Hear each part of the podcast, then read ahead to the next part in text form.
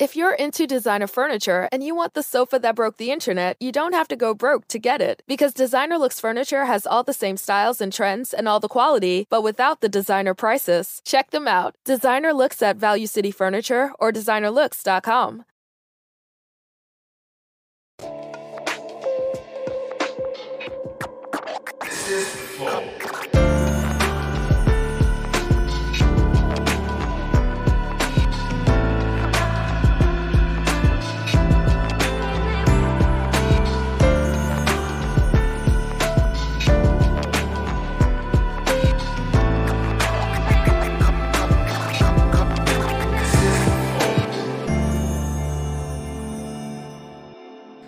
Salve, salve família, bem-vindos a mais um Flow. Eu sou o Igor, aqui do meu lado tem o Monarcão. Presente. Hoje nós vamos conversar com Fernando e Sorocaba e Fernando e Sorocaba.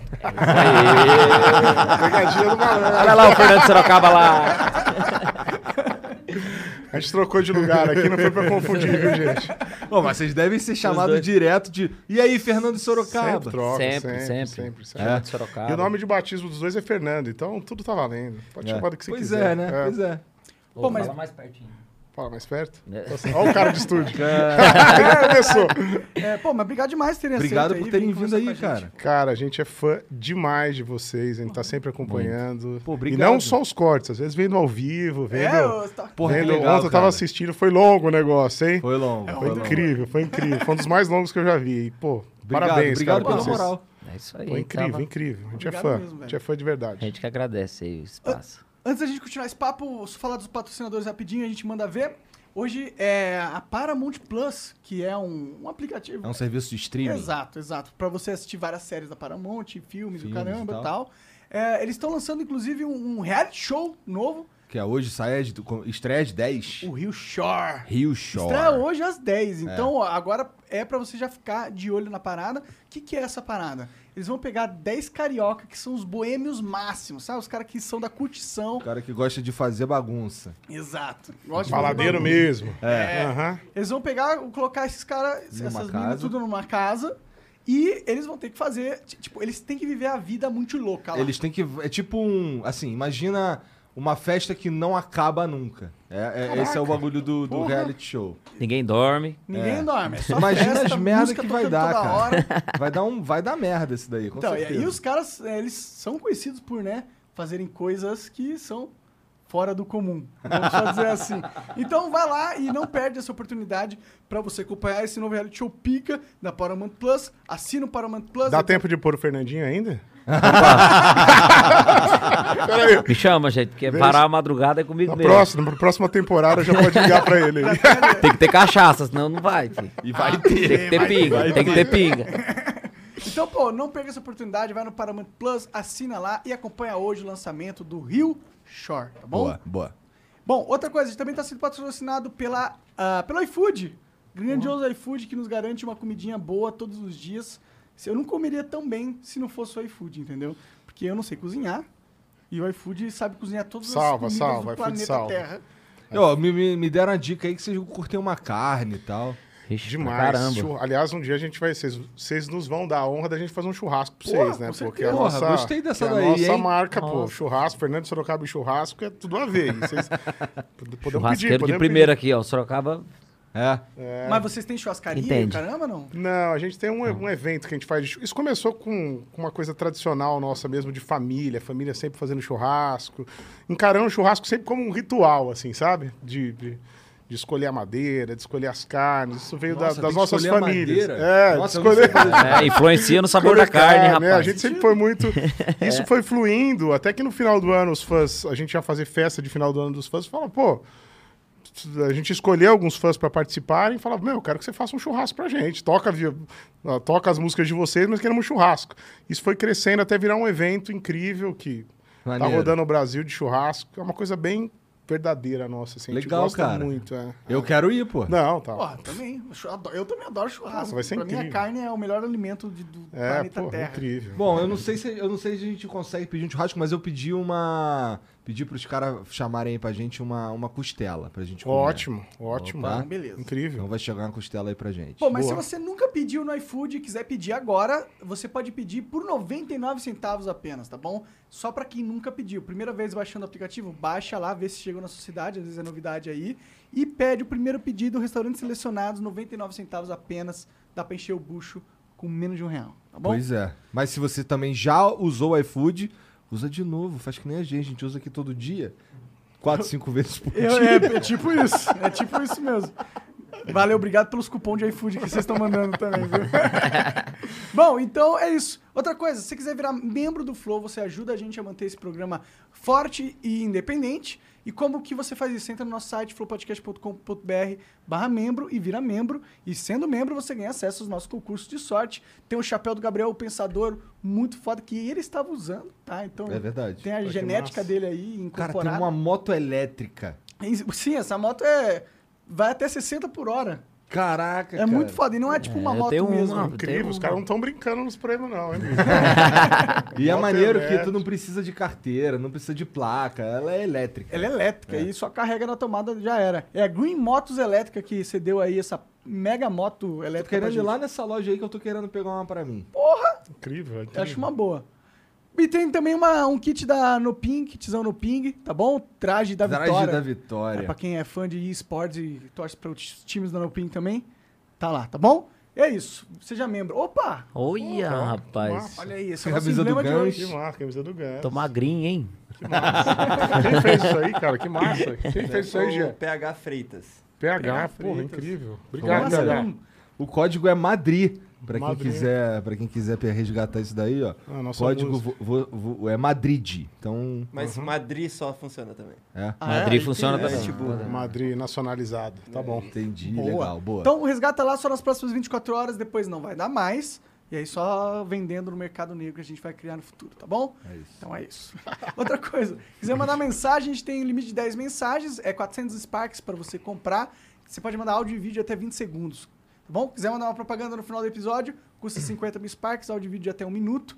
É a última, única propaganda que a gente vai ler no final do episódio, depois não vai ter mais. É isso. É isso? É isso. Segue nós, segue o Sorocaba e o Fernando. É Isso aí. Seguimos. Isso aí. Ô, é, já- aproveitando o gancho que o código do, do emblema é Madrid, Aham. tem uma história por trás dessa música? Cara, a gente queria fazer. Na época que eu. Sofrimento, né? Ou é só uma música de sofrimento? É, Ou tem, uma história tem uma história de amor à distância, junto. mas não era Madrid o local. Mas a gente achou que Ah, poeticamente, vai compondo, tem essas hoje. coisas, né? Às vezes Foi tu que Fala aí, pô. foi eu que escrevi. Foi... Era pra e se é uma chamar- música. é, e a gente. Não! Milão! Mas é muito, é muito massa isso, porque é, essa música eu não acredito, não dava moral nenhum. Foi uma das músicas mais tocadas do Fernando Sorocaba, é, nosso, é nossa evidências, né? Com, com todas as proporções. A gente é fã demais do Chitãozinho, mas é a música que andou naquele primeiro momento pro Fernando Sorocaba, demais. E eu não dava moral nenhuma. Eu escrevi ela e falei, ah, Fernandinho, vamos mandar pra alguém. Ele, não, vamos gravar. Ele foi, o- tanto que ele que começa Eu cantando a música, justamente pelo fato dele acreditar muito mais que eu. E foi a música que foi um divisor de águas no primeiro momento da carreira. É engraçado essa música, é engraçado. É, então, então é, E marca- há, há uma história real Há uma ali, história real por trás, Meio né? adaptada. é, meio pá. adaptado. Por que, que você não dava fé? Não punha fé? Ah, eu não. Eu achava. Porque ela tem um pedacinho espanhol, eu achava que. Não sei, Talvez cara. a galera não... Talvez não Tem muito disso. O compositor às vezes escreve a música e ele não consegue ter a visão. Isso acontece em outros. Às vezes nem vocês têm noção do tamanho do, do, do projeto. Às vezes o cara que está de fora. E o Fernandinho sempre teve muito esse feeling, assim. Ele é muito bom de repertório, ele escuta um negócio que às vezes eu escrevi e ele é o cara que acredita, que, acredita, que produz, que faz arranjo. É muito necessário ter esses caras Muito, com a muito gente, importante. O cara não pode É. ter a prepotência de A querer mesma fazer visão eu tive da Meteoro, por exemplo. Mas Ah, é? aí ele já tinha passado pro Luan. já tinha ido.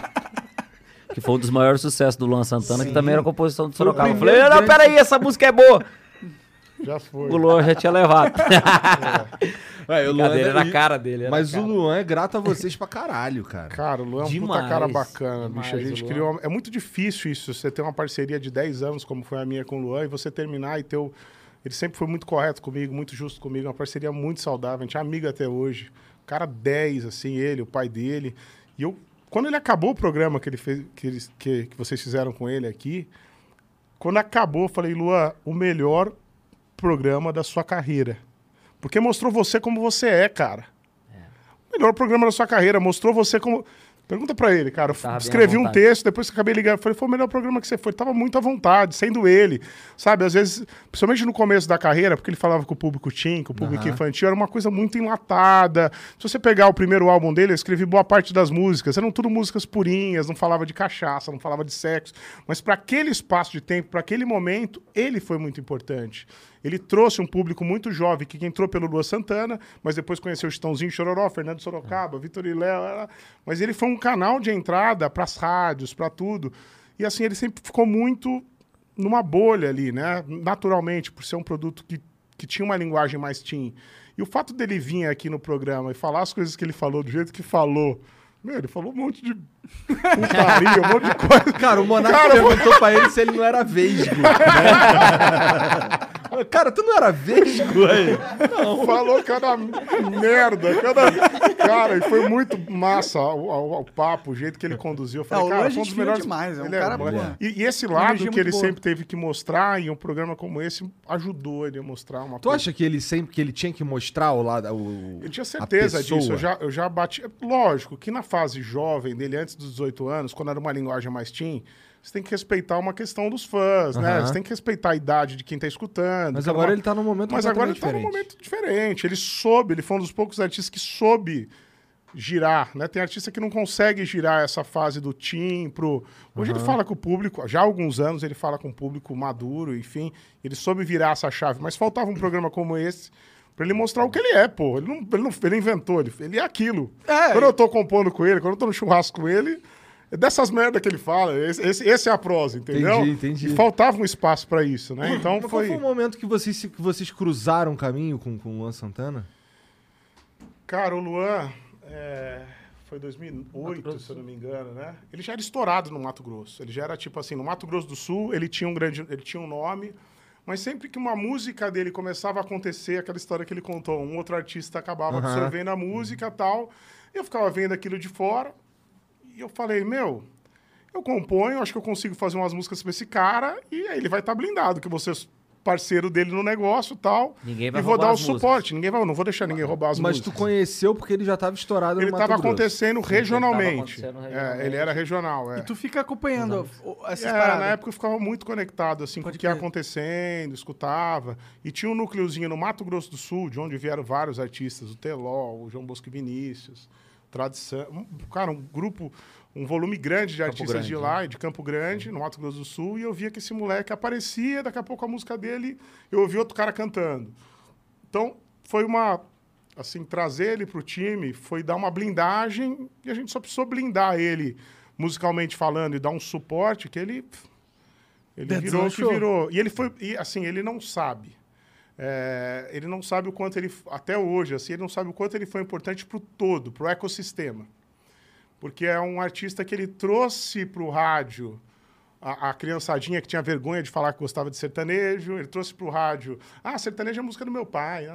Então ele foi muito importante para aquele momento e uma ponte para esse cara ouvir o Vitor e Léo, o Fernando Sorocaba, o Jorge Matheus, o João E uma coisa muito importante que o Luan tem é, é, é a raiz, né? É a raiz sertaneja. Então, naquele primeiro momento, soava uma coisa mais pop, só que é, ele conseguiu se manter bem no mercado porque ele conhece realmente. Ele conhece, Ele né? conhece, ele é viveu isso. Ele cresceu no meio disso. Então, Pra quem ele, entende de sertanejo, ele fala, aqui, ele fala com ficar- propriedade sobre música Entendi. sertaneja. Ele conhece. Mas vocês não, vocês não acharam esquisito o fato de não ser uma dupla? Que ele disse que sofreu bastante por não ser uma dupla. Não tinha muito mesmo. Era, É, Era muito, os caras... eu acho que ele foi um dos primeiros artistas solo que, que não era. não era. Aham. T- Tinha um artista antes que era Eduardo Costa, que era solo, ele foi assim. é, é, um dos primeiros artistas a, a- a trazer essa coisa do solo, que era cultural do sertanejo, desde as antigas, Cantar os duetos dupla. vocais, né? Sim. Isso ficou, ele quebrou um pouco isso. E vocês, como que vocês entraram nesse mundo da música? Vocês, vocês pais... eh, O Luan, acho que ele tinha um pai que eh, gostava muito de música e tal. É. É, no, no meu caso foi mais composição. Eu fazia faculdade de agronomia em Londrina, no Paraná. E na faculdade eu comecei a compor, mandar música para outros artistas, mas esses artistas não queriam gravar. Eu mandava a música, o cara falava, Sorocaba, é muito boa, é muito legal, mas grava você, Mas cara, tá legal na você. sua Mas voz. tu já era Não- Sorocaba? É, eu já era o apelido de faculdade, era Sorocaba. Sorocaba. Era um apelido de- da universidade, da UEL lá. Entendi. E daí você falava, cara, Sorocaba, essa moda é legal tal, mas é pra você. Eu falava, cara, eu não sabia se aquilo era uma desculpa pra falar uma merda. Que muitas vezes tá uma é. merda. É uma isso aí, eu merda, fica com gravar. isso. Ou se re- Resumo, eu acabei acreditando naquilo e É, com certeza, tomei vergonha na cara e fui atrás de gravar essas músicas. Pode crer. Isso na época você tá fazendo faculdade ainda. Faculdade, isso em 2003, 2004. E você já sabia como gravar? Foi fácil pra você? Você já tinha um conhecimento Não nesse foi sentido? fácil, tipo, realmente eu penei pra cacete, passei por barzinho, por nem era o Fernando ainda, eu, eu tinha uma outra, chamava Cadu e Sorocaba, depois Marquinhos e Sorocaba. Tive, como o Fernandinho teve várias duplas antes também, mas foi assim várias passagens, né, de barzinho. Eu fico muito triste às vezes quando o artista pula a fase. Acho que é importante você tocar no bar, ralar, depois ir para as pequenas Dormir na casas. rodoviária. É, ah, dormir na rodoviária. vou Dormir na pular. rodoviária foi só eu que dormi. É. Tocaram Mas- nas casas de massagem também? Ah, Tocamos, tocamos, demais. Aliás, a banda do Luan Santana, metade tocava na casa de massagem lá em Londrina, meu querido. Ele tem a carinha, o gurizinho e tal, mas a, a banda dele, metade tocava no... É, a gente ouviu. Shirogohan. é, a gente ouviu falar que eles tocavam lá. ouviu falar, É, lá. Vocês vocês tocaram aqui no Escândalo, tocaram aqui em São Paulo também? Então, a gente também já ouviu falar que o Fernando Sorocaba já cantou lá, cantou no aniversário. Entendi, No mas é, aniversário da mas casa. é uma Você tava fase... lá. Nossa. Ah, qual é, mané? Por isso que tu sabe, né? Mas, mas é uma fase que engrandece como artista. Sem Sim. dúvida. Putz, importantíssimo. Eu acho que Na hora a gente acha que é uma merda. dá uma né? bagagem, é importantíssimo isso. Existem artistas que pulam essa fase, e eu em, em termos de, de equipe, porque boa parte da nossa equipe é daquela época dos botecos tal, então tudo, assim, é importante esse processo de amadurecimento. Eu acho que é uma pena, às vezes, acontece, e isso é muito comum nos dias de hoje, do artista direto aparecer, acontecer, viralizar e tal, mas eu acho importante esse degrauzinho por degrauzinho. A internet tem pra muito vocês disso, aqui, né? né? Se, se vocês chegassem, tipo, jogassem aqui, vocês não iam ter o gabarito para poder entrevistar do jeito que vocês conduzem. Acho que, né? Assim, a gente teve que ter toda uma trajetória antes de criação de conteúdo Ralar no game, é pra gente poder ter a opção de criar um projeto como esse, porque é difícil conseguir convidado e tal. Sem dúvida. Mas você foi ralando aí pra conseguir uma, uma gravadora que gravasse suas paradas. Exatamente. A gente foi ralando. é, Porque nós estamos falando de uma época que, o, que não era o Fernando. Ainda não era. É. Na verdade, o meu primeiro. As pessoas enx- me enxergam muito como empreendedor, né? O Fernandinho fala, você é mais. tem Não, essa eu cabeça eu mais quero falar sobre isso mais- também. é. E, assim, acho que o meu Sorocaba primeiro essa- projeto de empreendedorismo foi fazer um DVD. Esse era o desafio para a época, né? Lógico que isso muda toda hora, para estourar. né? Mas na época eu enxergava que se eu fizesse um DVD quando ninguém tinha... Você lembra a época do Piratinha? Que o cara passava com um caderninho Aham. assim? Ah, tem o DVD da Ivete Sangalo, o DVD do Bruno Marrone, blá, blá, blá. Aham. Fala, pô, e se tiver o DVD do Fernando Sorocaba? E eu meio que usei a pirataria na época para alavancar o projeto. Então eu saí, consegui ganhar uma grana na época de boteco na faculdade e tal, juntei toda essa grana quando eu me formei, eu fui em busca desse DVD quando ninguém tinha.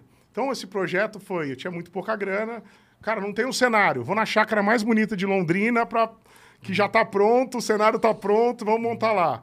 Ah, mas de final de semana os câmeras vão cobrar mais, então vamos fazer numa terça, que não tem casamento na chácara, vamos convencer, então vamos convencer os músicos a gravar num preço barato. Então foi o primeiro projeto mesmo de Mas eu acho que o empreendedorismo. grande, o grande ponto aí foi músicas. De ser músicas inéditas. Eu já tinha as músicas testadas que eu fiz na época de faculdade, né? E quando a gente foi para essa, pra essa gravação, foi assim, o povo já estava cantando na cidade, a música já andava, e daí teve toda a estratégia de lançamento. Uma delas que eu vou contar antes, depois da gente alongar o papo, foi que a gente pegou esses DVDs e primeiro deu para o pirateiro copiar, ele mesmo soltava, isso ajudou bastante, mas segundo, a gente foi para o litoral, pegou toda a grana que a gente tinha, investiu em material CD, foi para o litoral de Balneário Camboriú, Santa pra Catarina, e dava para a galera, porque a gente sabia que lá no litoral o povo estava muito apto a entender o que as outras tribos estavam escutando. Então a gente chegava nos carros, aqui o Fernando. Sorocaba, tá, É, tá. o litoral vai Saía, vir. Ia jogando espalhava pro Brasil inteiro. os formadores de opinião de todo o Brasil e pro Ah, eu litoral. voltei, o cara lá da Rondônia chegava lá, bicho, é isso aqui aqui tá que estourado tá. na praia. É, faz sentido. Não, é, eu não tinha pensado nisso, né? No poder do literal nesse, nesse É. sentido, É, né, porque cara? traz os formadores de opinião do Brasil inteiro e quando eles voltam, como formiguinhas, eles vão. Esse vírus vai infectando a cidade deles. Olha o que tava rolando no litoral. Será que é por isso que o Rio foi E a tão galera- forte na, na questão da música no Brasil? Porque lá é um- é o maior litoral de todos, né? Faz sentido. Acho que o fluxo de turistas, né? Sim. Porque o cara chega de fora, lá no Rio, apto, com o ouvido aberto para entender, o- né, Igor? Sim. Pra entender o que tá rolando. Então, E doido pra essa- levar uma novidade também pra cidade, né? Porque a galera sempre gosta de chegar e falar: Não, o tô ouvindo isso aqui. é, encontrei." cara, essa porra. Caralho, mas muito, muito. Muito louco isso isso. foi em que ano, cara? Isso foi 2008, 2009. Cara, isso é, isso é de uma inteligência é louco. além da. Usar, usar A pirataria, a né? Todo mundo pirataria. fica, ah, os artistas, né? pirataria. Na época, ficavam putos com a pirataria. Você teve uma- um pensamento total inverso. Fala, É. mano, em vez de achar... Existe a pirataria. Não posso contra aceita, eles. Aceita que existe a Sei que pirataria. existe. Eles, eles... E assim, as músicas eram todas minhas na época. O CD era composição muito minha, assim, 99%. O cara ficava bem tranquilo em fazer CD promo... Na verdade era pirata, né? Vou falar promocional. Promocional. E assim, soltava Tava mesmo. Soltava mesmo. E às vezes mandava para cidades, lá no Paraná. Até o Jean foi num show lá em Siqueira. Foi bem naquela época que ele mostrou a foto, que o Jean tava lá no nosso show. A gente mandava, por exemplo, para Siqueira, Siqueira Campos, que é a cidade que tava o Jean. A gente mandava o material, e daí era como, como plantar e colher. Depois de três meses ia fazer um show, tava estourado o CD inteiro. O show tava. Era, era bem isso. Era Caralho. bem isso. Hoje em dia isso não funciona mais. Não funciona. Não. Não funciona. Hoje em dia é tudo digital. Pode crer. Então é louco, né? É Assim, parece que eu tô passando uma estratégia para Mas, cara, isso aqui É uma hoje. estratégia que não existe mais. Era um insight daquela época que tu tinha e que fez um Hoje, se diferencial. você der um CD pro cara, lógico, o carro não tem nem onde pôr. É verdade. E hoje em dia, naquela época era um brinde. Você ganhar um CD, puta, ganhei um CD. Hoje o cara pega, ele dá uma olhada, ele joga no mato. É verdade. joga no mato. É Não verdade. existe mais. É, mas aí, foi quando você fez isso, você teve um primeiro boom na tua carreira? Foi isso que aconteceu? Foi, regional, é. Tivemos um boom regional no, no Paraná, que foi um primeiro momento, que tinha um outro parceiro, né? E acabou não dando certo, mas a gente ainda tinha um corpinho só no norte do Paraná, ali. Você tava Depois que fazendo o quê esse nessa cara- época? Na época Depois que tava... eu cheguei, o trem explodiu de verdade. Foi mesmo. Mas sabe por quê? Porque tu parece o, o Edward do... Ah, É verdade, já, já falaram isso. parece um cara bonito, né? Tá precisando do bonitinho Parece na um dupla. cara bonito. É. Tava precisando. Isso aí também contou bastante. Mas você tava fazendo o que nessa época? Você tava na, na, na carreira de músico também? À noite, eu comecei muito cedo. Comecei com 15 anos de idade, já tava tocando em festivais, já montei minha primeira dupla. E só que aquele perrengue, né? Não, não tinha nenhuma estratégia, vivia de bar em bar.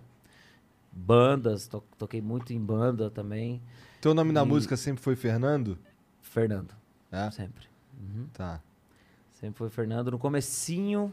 Não, minto, gente. No comecinho Meninas- eu tive uma dupla que chamava Márcio Adriano e Fabiano. Eu era o Fabiano.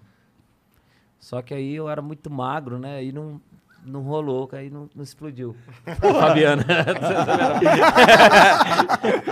mas aí é, é, eu comecei aí, mas foi, foi bem. Foi um trabalho só que a gente fez. Era um perrengue desgramado.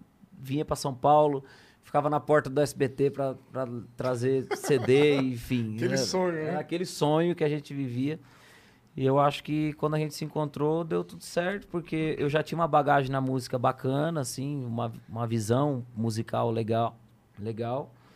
E juntou com a, com a estratégia que era justamente o que eu não tinha, que o Sorocaba tinha, né? Que era Quando que vocês se É, encontraram? é, como como- tinha o que eu isso? tinha e mais e mais toda essa estratégia, essa essa Cara, a parada gente se do conheceu business. por um lugar chamado Orkut. Ah, não acredito, cara. Os caras cara são os precursores do web namoro.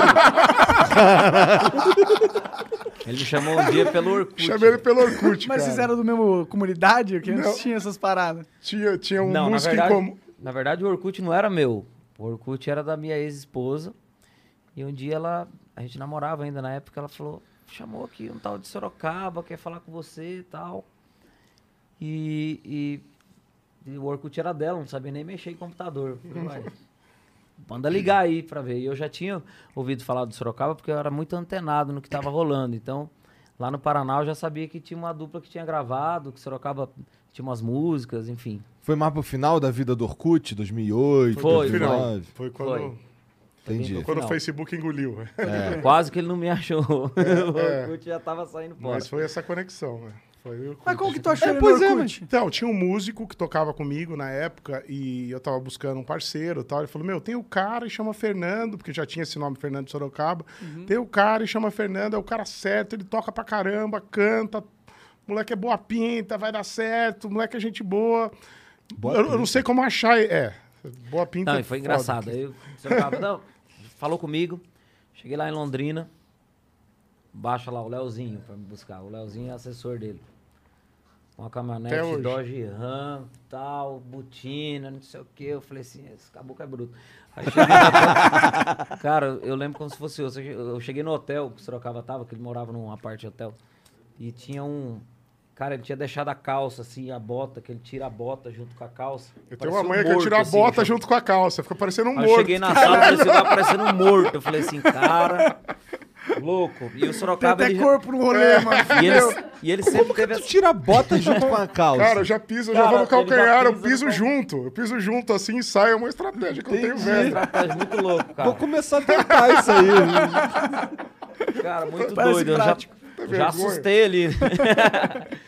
Mas o Sorocaba, ele sempre teve uma visão. Aí depois, quando a gente começou a conversar, ele falou... Tá, Fernando, massa, eu sei que você canta, você canta... no Tem alguma coisa que você faz diferente no show, assim? Ele já pensava no, no diferente, no que ia ser, na performance, né? performance, enfim. Achando Ah, que ele ia trazer um música- negócio. Ele falou, eu toco violão nas costas. Eu toco violão nas costas e tal. Eu falei, então hoje nós vamos no boteco, nós vamos no bar ali com a, com a minha galera e você vai fazer isso. Aí Tu meteu lá essa época- mesmo? É. Ah, não, né? E na época tinha um empresário que era chato pra caramba. E aí eu já cheguei e coloquei o violão nas costas. Aí todo mundo curtiu pra caramba. O empresário já olhou pra minha cara e falou: Esse aí não serve. Muito metido. Tá querendo se aparecer demais. Aí. Caralho. Lembra dessa época? O cara Aí- meteu essa mesmo. Meteu Já essa. aconteceu em rádio, da gente em rádio também. A mulher falou na cara dele. Ele falou, ó, não vai não virar. vai dar certo. Não vai virar, cara. Esse cara aí, né, na época, porque a gente tinha trocado a dupla. Falou, não, isso aí não vai. Dupla que separa não. Separa, vai. não volta mais, não sei o quê. A gente nem tinha acontecido ainda. Mas nem tinha acontecido. Erraram demais, inclusive. Errou. demais, errado demais. Então esse foi o começo, o Sorocaba sempre olhando para esse lado do business, né? Do, do que, né? A- além da Nessa música, época tu além já da tinha- musicalidade. Não, quando ele fala assim, parece que não existe arte, né? Tudo é negócio. tudo é- Não é assim também, né? Não, mas é não que tô- se, Mas sem tem uma estratégia. negócio, Tem que ter uma também não chega em todo é, mundo. não chega, não chega. Não Mas tu já estratégia- tinha o estúdio na tua casa já nessa época aí? Que estúdio. A gente tava comentando com os meninos antes de começar, o cara quebrou o, o- o primeiro andar da casa inteira e fez um estúdio. Não, não- mas não é home studio. Ele quebrou o primeiro andar. de Puta som, um estúdio. Não, putz, estúdio. A mesa, a mesa de som é maior que essa mesa. Dois Mas vocês pianos, usam? um piano de cauda lá, um piano Porra, aqui. que legal, cara. Caralho, Eles foda, o de som, cada é lindo tipo, demais, é um- mano. Ele é foda. Porra, legal demais. Mas vocês usam lá pra gravar? Pô, esse cara gravou. Esse cara gravou a música mais tocada do ano retrasado, né? Que foi a Cobaia foi feito lá. a Cobaia, Marcos e Belucci, domingo de manhã. Domingo de Esse cara manhã. produziu, assim, umas, Chitãozinho Chororó. umas alguma- quatro, cinco Caralho, músicas número um do Brasil, digital, mais executado no digital. Que a produção foda. desse doido aqui. Foda, Ele é foda. Foda demais, mano. E Eu Isso, é, sempre gostei dessa... isso é um negócio maneiro, né? Agora, com a tecnologia, tipo, antes pra você ter um estúdio, é, parecia mais complexo, né? Agora, tipo, se você tem dinheiro, você pode montar um puto estúdio na tua casa. É, mas por outro lado também hoje é, é, hoje tá muito hoje com pouca coisa você faz, né? É verdade. Verdade. Tipo, antigamente você tinha que usar um microfone especial, tal.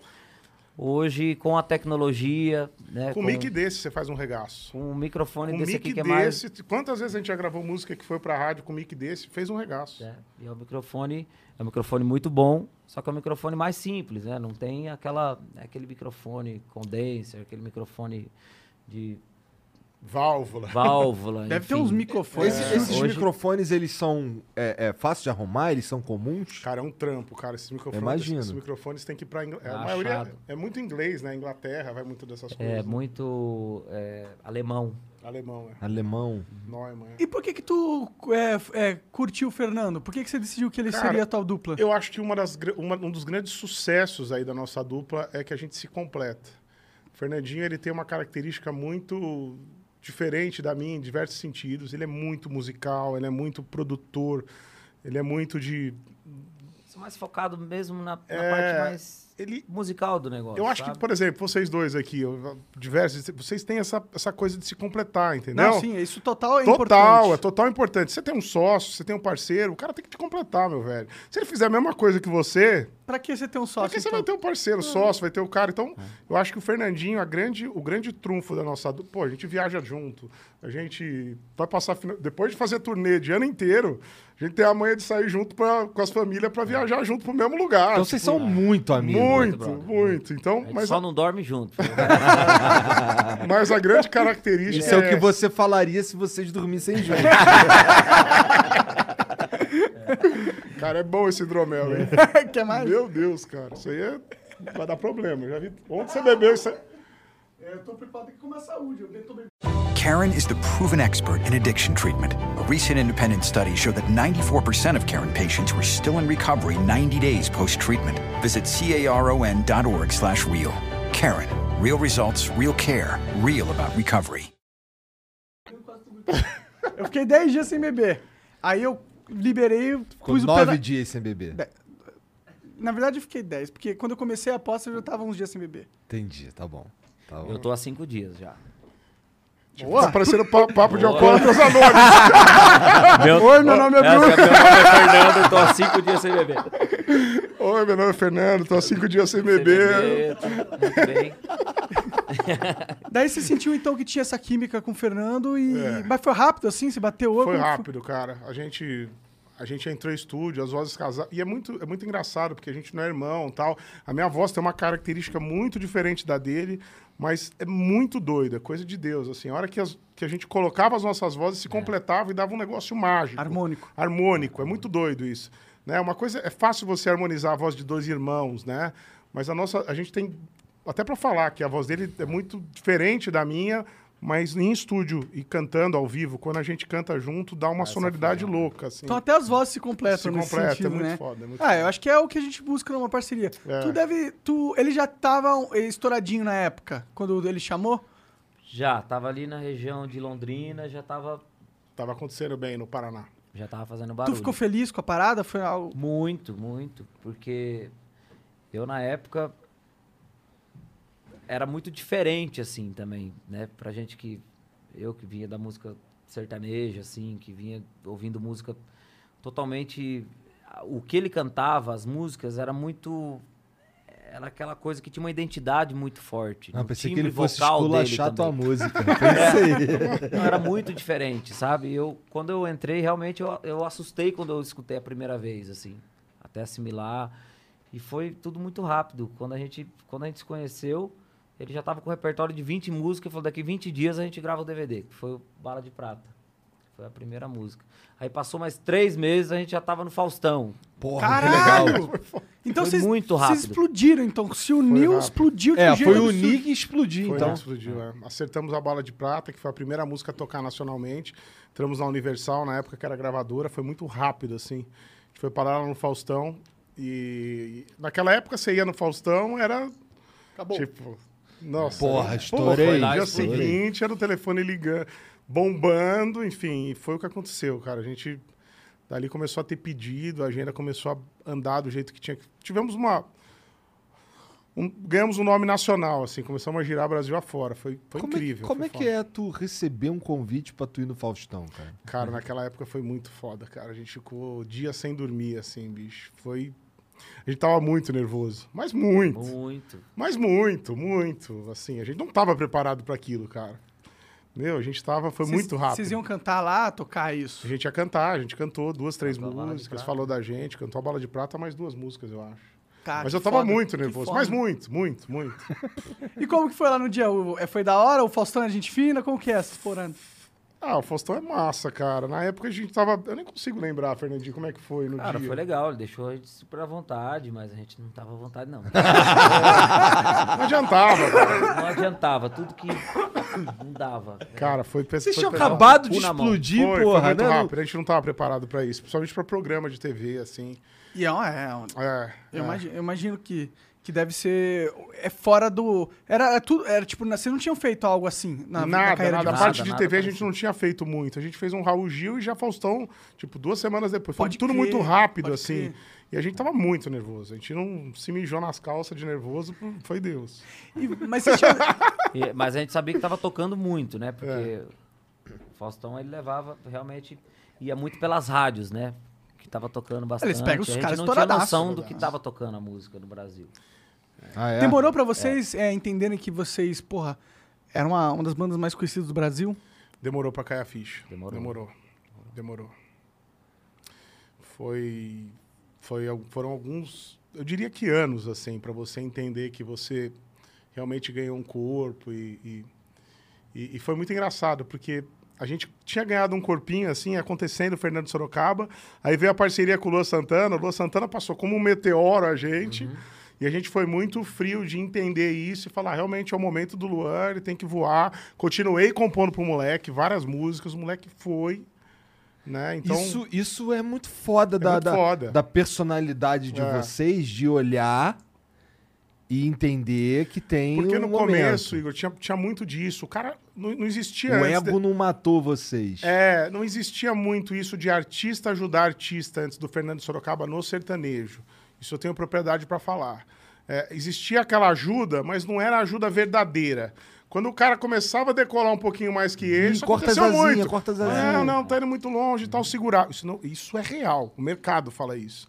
O cara começava a dar aquela inflama, não, não, mas daí tá atrapalhando aqui. O cara queria que ele crescesse, pero no mucho, entendeu? Não mais que ele. Muito não mais que ele. Então, a gente foi uma das primeiras duplas a entender que, que o momento do artista era o momento do artista. e Se desse bom pra ele, ia dar bom pra mim. A gente começou a entender, o Fernando Sorocaba acho que foi o primeiro com essa história do escritório, de entender que o ecossistema da música sertaneja, indo saudável, ia ser bom pra todos. Aí veio a história da FS, essa cooperativa de artistas que a gente teve por alguns anos. Conta aí, o que, que é Veio- CFS? FS é o nosso escritório que a gente fez e naquela época, no começo, a gente fez uma espécie de uma cooperativa mesmo de artistas, onde a gente se ajudava, é mais ou menos vocês que estão fazendo aqui com o time, né? Todo, Interessante. né? Vocês aprendem com vocês, vocês aprendem com o erro dos outros, dividem um patrocínio, encaixa, potencializa o outro, fazendo que, cara, se o, se o Vênus for bem, é bom para vocês também. É. Total. Você entendeu? Tudo, tudo que vai rolando dentro desse ecossistema é saudável para todos. Eu acho que a gente tem propriedade para falar disso, né, Fernandinho? A gente foi o primeiro artista que entendeu o todo de forma muito legal. Passou pela gente lá pelo nosso escritório Marcos Belucci. A gente teve experiência com um grupo de samba que é incrível, com Inimigos da HP. É, quem mais? Loubé, é, Lucas Luco. O Lu era um outro escritório, mas eu fui parceiro por muitos anos. Que mais? interessante, maneiro. Lendas, Taime Thiago. E como é que era, como é que era essa- essas ajudas aí? Elas eram composição? Olha aqui, ó, vou compor uma pra tu. Podia ser em composição, podia ser em dividir um estúdio incrível, podia ser em, em dividir um financeiro. É, o nosso time de marketing ajudava o time de marketing dos outras estratégias, a abordagem na rádio. Era um leque de coisas que a gente entregava para o parceiro, né? Que ele teria que sair buscando, aprendendo, né? Então, acho que isso, nós- composições, é, a questão É, de nós, Na época, editora. como tinha. O, gravadora. Como o nome era mais forte, era o nosso, até então, dentro desse escritório no começo, a gente. Muita, muitas coisas chegavam na gente, tipo música, né? A música. Uma história legal é da música Domingo de Manhã. Essa foi foda. A música Domingo de Manhã era uma música que a gente. que era pra gente gravar, a gente sempre foi muito amigo do, do compositor, que é o Bruno Calimã. E nessa época o Marcos Belucci tinha acabado de entrar no escritório. E, e a gente sabia que a música era muito boa. Então a gente tinha essa cabeça de falar: bom, o Marcos Belucci acabou de entrar, vamos pôr essa música aqui. Tem uma continha pra pagar também, aí né, ajeitar a vida dos caras. E, e, e foi essa, essa. A gente sempre teve essa frieza, essa música. é uma música top, mas é pra ele, né? Muitos caras, não, vamos pegar essa aqui, vamos pegar... Pega tudo pra mim. Vamos essa pegar tudo pra visão mim. meio que vou pegar as melhores Vou e pegar as aí melhores. mais ou menos É, eu é. passo. Que é o que É. acontece Aham. na E, e- e- e o Marcos Belucci não botava muita fé na música. A gente falou: você pode escolher as outras 13. Essa aqui, que é a 14, você tá obrigado a gravar, porque a gente acredita. Meu, os caras, e o Belucci mesmo, o Marcos também conta essa história. Eles acreditaram e virou um puta hit. Foi a música mais tocada de, de, de 14, né? De 14. No é. Brasil. Caralho. No Brasil, foi. Que foda. Produção desse doido aqui. Ah, é mesmo? Cara, E muito tinha foda. muito a ver. E a música também, a música tem muito disso, né? De ter a ver com o artista também, sabe? A gente, a gente já escutava a música e falava, cara, essa música talvez a gente não vai conseguir interpretar tão bem. Música é Essa assim, se não tem quem é acredita, cara, se não tem sabe? quem acredita. É muito engraçado que o compositor dessa música, deixa eu contar do Calimã, desculpa interromper. Bruno Calimã é um puta de um compositor, um dos mais fodas do Brasil. E um dia ele foi em casa, cara, eu queria conhecer ele e tal. Tinha ouvido falar que ele ia, tava indo muito bem e tal. É, E aí uma vez ele veio para São Paulo, até deixa eu fazer uma vírgula. E ele veio para entregar uma música pro Daniel. Ninguém conhecia o cara. Ele veio para entregar uma música pro Daniel. Ele veio com 200 reais só e- e- e- e tinha que entrar na balada para entregar o CDzinho pro Daniel, que era uma música que ia estourar. E o cara falou, cara, não... e ele começou a perguntar pro segurança da boate. Ele falou, cara, posso entregar essa música? Ele falou, cara, que você não vai, você não vai ter acesso ao Daniel. Vai pelo fundo do beco lá, que é onde a van do Daniel vai entrar. E ele foi pro fundo desse beco com esse CD, com aquele sonho tal, para entregar. Aí veio a polícia. Ah, tinha um pivete antes. Tinha um pivete ali atrás no fundo. O cara falou: O que, que você tá fazendo aqui? O que, que você tá levando aí? Não, cara, eu sou compositor, eu vim da Bahia, eu vim entregar um CD pro Daniel, por favor, tal. Quero entrar. Falei, não, o que pode, Daniel? O que, que você tem? Passa carteira, não sei o que, tal. Nisso, como num filme, vinha vindo a polícia, do outro lado. A polícia fazendo escolta pro Daniel pra entrar na balada. A polícia, mão na cabeça, o que vocês estão fazendo aí? Tava o Calimã e o Pivete, os dois com a mão assim, na, na parede. Caralho. Soldado, caralho. E o cara, meu, o que vocês estão fazendo? Tá, a, a polícia, cara, o Pivete me fala. Pô, mano, nós é compositor. Ele falou que era compositor. Pô, mano, nós é compositor. o cara revistando o Calimã e ele, "Cali- compositor porra nenhuma, pô, fala aí o que, que tá rolando, não sei o que e tal. Porra, mano, nós é compositor. Aí o moleque, cara, o, o, o, Calimã tentou explicar. A gente, eu vim da Bahia, tá? O moleque começou assim. Aí o cara falou: "To- canta. Como é que ele falou? Canta. Vocês são compositores, então canta a música que você veio. O Calimã começou 24 horas, que era a música que ele. O moleque do lado. Tu.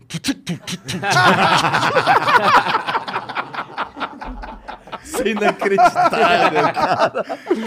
Enfim, mudei. Esse cara foi em casa, eu louco pra escutar as músicas. sabe o final dessa história, cara? Enfim, ele foi pra cá. Não, não deu. O moleque não, não rolou nada no final das contas. Até me perdi aqui, tô tomando hidromel. já Ele fiquei- não encontrou o Daniel no final Não encontrou o Daniel, não entregou e essa música estourou com outro cara, que é o Léo Magalhães, depois. Caralho. E esse moleque foi em casa no churrasco, eu querendo ouvir as músicas dele. E, e- e ele mandava um monte de música normalzinha. Ele falou, meu, essas músicas eu também faço. Não tinha. Cara, ele ficamos três horas juntos, ele tava indo embora do churrasco, passou a mão na maçaneta da casa pra vazar, pra ir pro hotel, porque, enfim, fiquei meio desanimado, né? Um puta compositor desse, você não escuta nada que você quer ouvir. Falou, pô, Soroca, eu tô com uma vergonha do cacete, cara. Mas tem umas músicas lá do Bez aqui que são incríveis, mas tô com vergonha de mostrar. Falei, opa, volta. Nesse lote de música tava Domingo de Manhã, Gaveta, é, uma música do Luan que foi a mais tocada do ano lá, que era Te Esperando. Essa era lá do B? Essa era o Era lado, o lado B B. do cara. E eu fiquei com isso na cabeça. Às vezes o cara, um- o, o melhor que tem do ser humano, não é o que É o tá que- aparente, é o que tá escondido por trás, é o que tá no lado B, você entendeu? Cara, e foi uma história que marcou demais o pra mim fica assim. com medo de mostrar que é muito diferente do que tá rolando. É, foi foda. O E aí tu viu que era momento. foda e tu falou, mano, vamos, vamos fazer Cara, um eu falei, negócio. aí. Kalimã, É. essas são as músicas. Volta pra cá. Tava lá gaveta, tava e do- aí foi um monte. Foi foda, foi foda. Pode crer, aí ele virou um, estouraço agora. com- Foi um Sim, estouro. é um o cara é um dos maiores maiores, compositores do Brasil. Mas eu sei que vocês têm uma pegada business fora da música, ou eu tô enganado? Temos. O que, que, que vocês fazem, mano? Cara, uma das grandes marcas assim que nos conectou com o business foi a história do escritório, da FS. Né? É, eu tive muitos negócios que, que alguns andaram bem, outros performaram não tão bem, mas tive muita Acontece, eu coisa. também. Né? Mas eu acho que a gente tem editora. O que mais, Fernandinho? A questão dos estúdios. São dos estúdios. Eu tenho uma marca de pescaria que eu gosto demais de Ah, é? pescar. O que, que você vende nessa marca? É vara e iscas? Agora vai começar a vender vara, mas antes era. é, sempre foi boné, camiseta, vestuário mesmo. cara é Ah, Pra entendi. A pescaria, eu sou moda viciado. pescador. Moda pra pescador. Tu é viciado em pesca? É, camiseta, com- camiseta Como com. é que é uma moda de pescador? Moda de pescador. Ai, como é difícil. A vida é do pescador. E eu tenho essa marca de pesca, vende. É, é muito legal. Eu gosto muito de, de pescaria, enfim. Eu, go- eu acho que o legal é a gente fazer o que a gente gosta, né? Sim. Empreender na área, que, Empreender tu, na área que... que- tu curte. Porque tu faz com mais tesão, né? Mas tesão, Sorocaba também tem várias coisas dentro do cavalo, que ele gosta, adora Cavalo? cavalo. Tu cria cavalo? cavalo, cara. Tem uma Eu fazenda adoro. de cavalo? Eu adoro. Eu adoro. Mas é cavalo pra corrida? Cavalo do quê? Pra procriação? Meu avô era criador de cavalo de corrida. Hum. Sempre Ah. gostou muito. E, enfim, assim, o cavalo é uma coisa que, que tá no meu DNA. Assim, eu sempre gostei demais de cavalo. Tenho um cavalo de rédeas, que é uma modalidade western, assim, tipo num adestramento western, isso que eu, que eu curto. O que, que é o eu- cavalo de rédeas? Eu não manjo. mano. Ele é tipo um cavalo de adestramento. Assim, o cara reproduz com o cavalo o que ele faria com o cavalo a campo pro manejo com gado, entendeu? Entendi. Então o cavalo tem que cercar o gado, ele tem que. pa- Essas manobras todas viraram uma prova. Pode crer. O cavalo tem que parar rápido, esbarrar, virar, enfim. E, e isso é a prova, assim, de rédeas. Eu curto demais. Eu crio o cavalo pra essa pegada. Entendi. Essa aí você vende esses cavalos pra é, fazendeiros que querem usar eles no... exatamente, exatamente. Que cavalos. entendi. O cavalo faz parte do manejo, né? do dia a dia do gado. As pessoas. Mas, claro, isso, total. No é, campo, é, o cavalo é a maior, uma das maiores ferramentas. né? Então tu cria pra competir e cria pra uso prático também. Também, também, também. Para ir para o campo, cavalo de, de campo mesmo, para as fazendas e tudo mais. Então a minha paixão, fora fora a música, é cavalo e o Fernandinho é pesca. Ah, Esse eu aqui é pescador pescar. e dos bons. Já pescou nos Música e lugares. pesca. Várias histórias de pescador, Várias né? histórias. Várias histórias. Que tipo de pesca tu curte? Eu sei que tem vários. Gosto de pescaria esportiva, vou muito pra Amazônia. É mesmo? Ah, é? E é uma técnica que está sendo bastante usada hoje no Brasil. Antes era mais lá para fora, né? Que o pesca e solte. E, e hoje está bem legal. Acho que tá, isso até está ajudando com relação é, à preservação, né? A preservação da natureza. Então hoje a galera já entende que o turismo é, funciona mais do que vender o peixe, tirar o peixe ali do rio. Tem algum peixe que tu gosta mais de pescar? Porque meu pai, meu pai gosta muito de pescar também. Mas ele curte pescar roubalo. O negócio dele é Gosto. pescar roubalo. Gosto muito de pescar robalo também, mas o tucunaré pra mim é o mais O que, que ele tem de especial? Eu acho que ele de, do rio assim, de água doce é o peixe mais mais agressivo, mais briguento. Tá. E ele tem Hum. uma coloração incrível assim, depende é, algumas depende da época do ano, ele tá com uma cor diferente, é um peixe muito legal. Quanto que ele É chega? um peixe que você mostrar no mundo inteiro, você chega lá, você mostra pros gringos, eles ficam apaixonados pela coloração do peixe. Ele é grandão? Ele é grande, é um tucunaré que é mais pra Irmão, esse louco, amazônica. Ele subiu uma vez. Ele faz loucura com esse negócio de pesca. Ele tá na humildade aí. Mas ele já saiu do litoral de Ilhabela, numa canoa do tamanho dessa, dessa mesa. E tocou pro, pra debaixo de uma plataforma de petróleo. Posso falar? De petróleo. Caralho! Falou, não, embaixo da plataforma de petróleo que Quatro pesca, horas. meus amigos Quatro falaram. horas de mar adentro pra chegar. Uma Falei- canoa. Uma canoa. Não, Não, não, era canoa. A primeira vez que você foi, você foi num, num, num barco pequeno. Pequeno. Tem que pegar as condições do, do tempo, tem que estar boa. Não, ele falou, ah, eu falei, quanto tempo leva? Ele falou, ah, quatro horas com o tempo bom, mas se eu tiver lá e virar o tempo, é 12 horas pra voltar. Nossa! Falei, cara, Fui lá umas quatro vezes já. Isso é perigosíssimo, mano. Ah, mas é com segurança, a gente vai com segurança. Com segurança. Uma canoa. E é muito legal fazer essas E é gostoso o tucunaré? Ou tu nunca Cara, come? Não, nunca come. A gente. O tucunaré é bom, assim, a gente pega. Normalmente tem, tem uma. O tucunaré azul, que é esse peixe que a gente pega, a gente preserva bastante, assim, ninguém mata. E aí devolve. ele. Esse é o que devolve toda vez. Mas o tucunaré é um peixe muito saboroso, sim. Tem peixes menores, tipo o tucunaré borboleta, que normalmente a gente faz na beira do rio.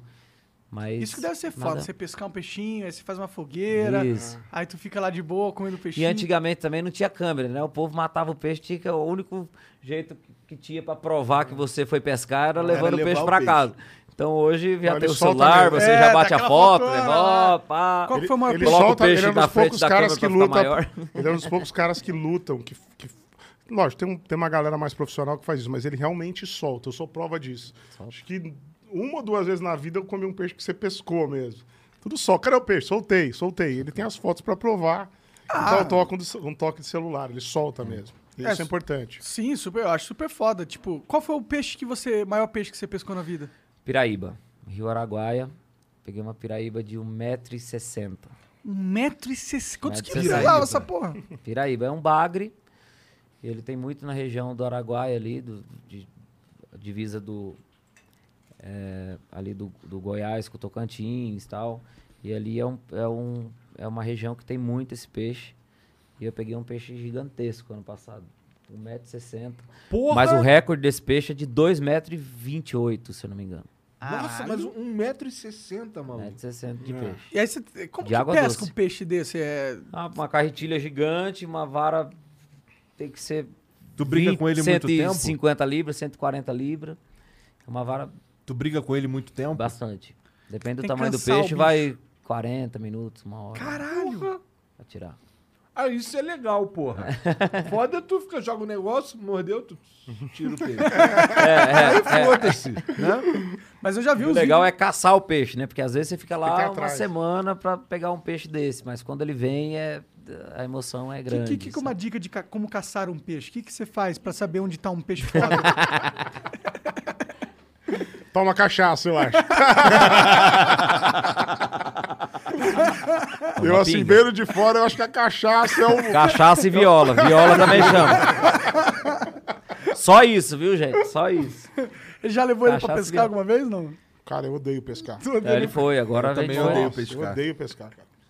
Meu pai me Mas eu levava... já fui, pra- eu já fui, eu já fui. Nós fomos para os Estados Unidos agora, o Sorocaba pescou lá. Foi. É?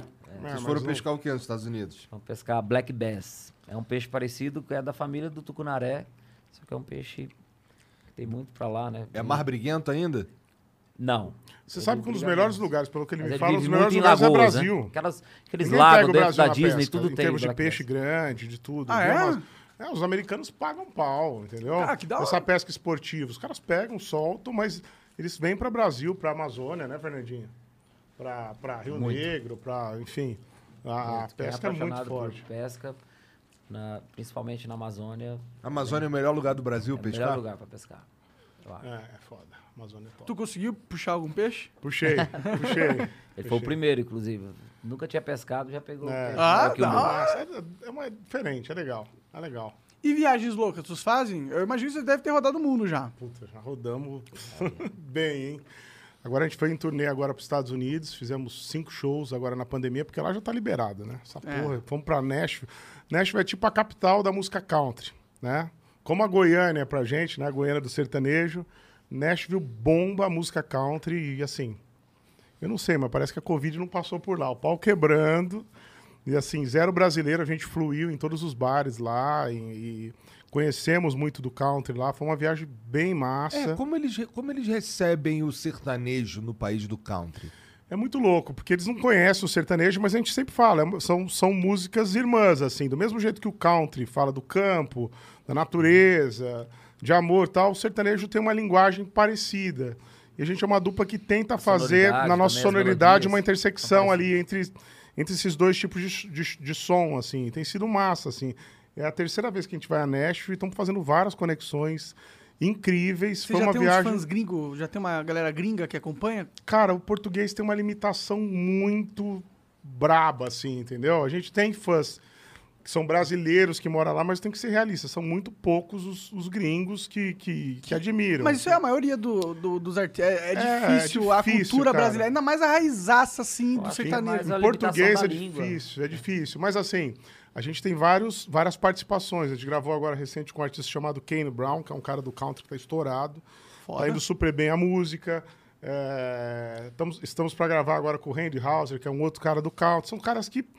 Esse mundo digital, os caras veem números e tal, e acaba E tem uma- conhecendo, e como né? tem a conexão filosófica da coisa, já faz todo sentido. Você sente que são vocês que estão indo lá conversar com o country ou é um movimento do sertanejo como um todo?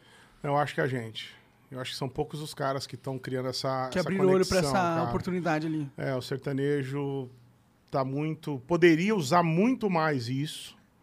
De, de se conectar com os caras lá. Não, não só do country, mas com música pop e tudo mais. Eu acho que ainda tá distante, assim. E a gente tem uma limitação, volto a dizer, linguística. Bra- bra- qualquer brasileiro que vai para lá para cantar em português, vai para os bolsões de brasileiro. Então, pra, pra- pra- é, Nova York, é, é, Boston, Boston, que é um polo de brasileiro, Atlanta. Miami, Orlando e São Francisco. Então a gente ainda conversa só, mas se você puder gerar esse tipo de conexão, acho que, que ajuda você a ganhar fãs, assim, é interessante. Eu, eu, eu acho que o maior exemplo hoje de, de um brasileiro que está fazendo esse caminho para ser conhecido internacionalmente talvez seja a Anitta. É, é, pode ser. Pode ser.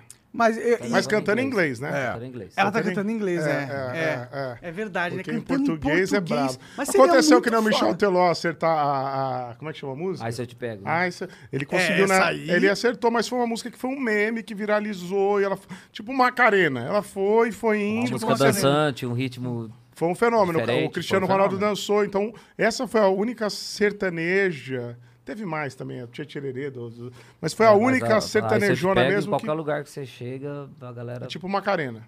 É. Então aconteceu, conhece mas mesmo. O sertanejo a no Brasil é um- é dos maiores fenômenos no- na questão de estilo musical, né? Sem dúvida, Pra mim é a faz todo sentido que seu- seja o estilo exportado pro mundo do Brasil, né? Sem dúvida, sem dúvida. E o sertanejo, ele tem um. Ele, tem um, ele pega um range muito grande. Ele se conecta, tem um cara que faz o sertanejo conectado com o forró. O outro faz o sertanejo conectado com o antigo axé. O outro. Então, quer dizer, tem um Funk. funk, rock, country. Então tem. um- O sertanejo ele tem. Ele é muito ab- Uma aberto. capilaridade braços, forte, Uma né? capilaridade. Mas Exatamente. isso, isso, os fãs do sertanejo recebem isso bem, cara? Recebem, cara. Recebe. Recebem, recebem. Eles gostam. Essa Eu acho que mistura. o fã tá? do sertanejo parece ser aquela pessoa Mas que o é mais raiz eclético. não. O raiz não. O raiz não. O raiz odeia isso. O cara raiz tradicionalzão, que tem aqueles caras roots mesmo, fala, porra, isso aí não é sertanejo. Mas você precisa Porra. Ah, mas sempre ir pra tem, frente, esses né? Não tem muito o que fazer. É, Precisa. É os caras que sabem o. É, tipo, eles estão lá na casa deles, mas eles sabem a direção de carreira que vocês têm que tomar, tá ligado? Sabe, exatamente, exatamente. Mas, pô, esses caras geralmente são os caras mais velhão, não são? São os mais antigão, os caras rusticão, fazendeirão, assim, os caras já pensam, não, isso aqui não é sertanejo. Quando tu Acontece. vai. Quando vocês vão. Vamos lá, vou juntar, vou fazer. Preparar aqui um álbum.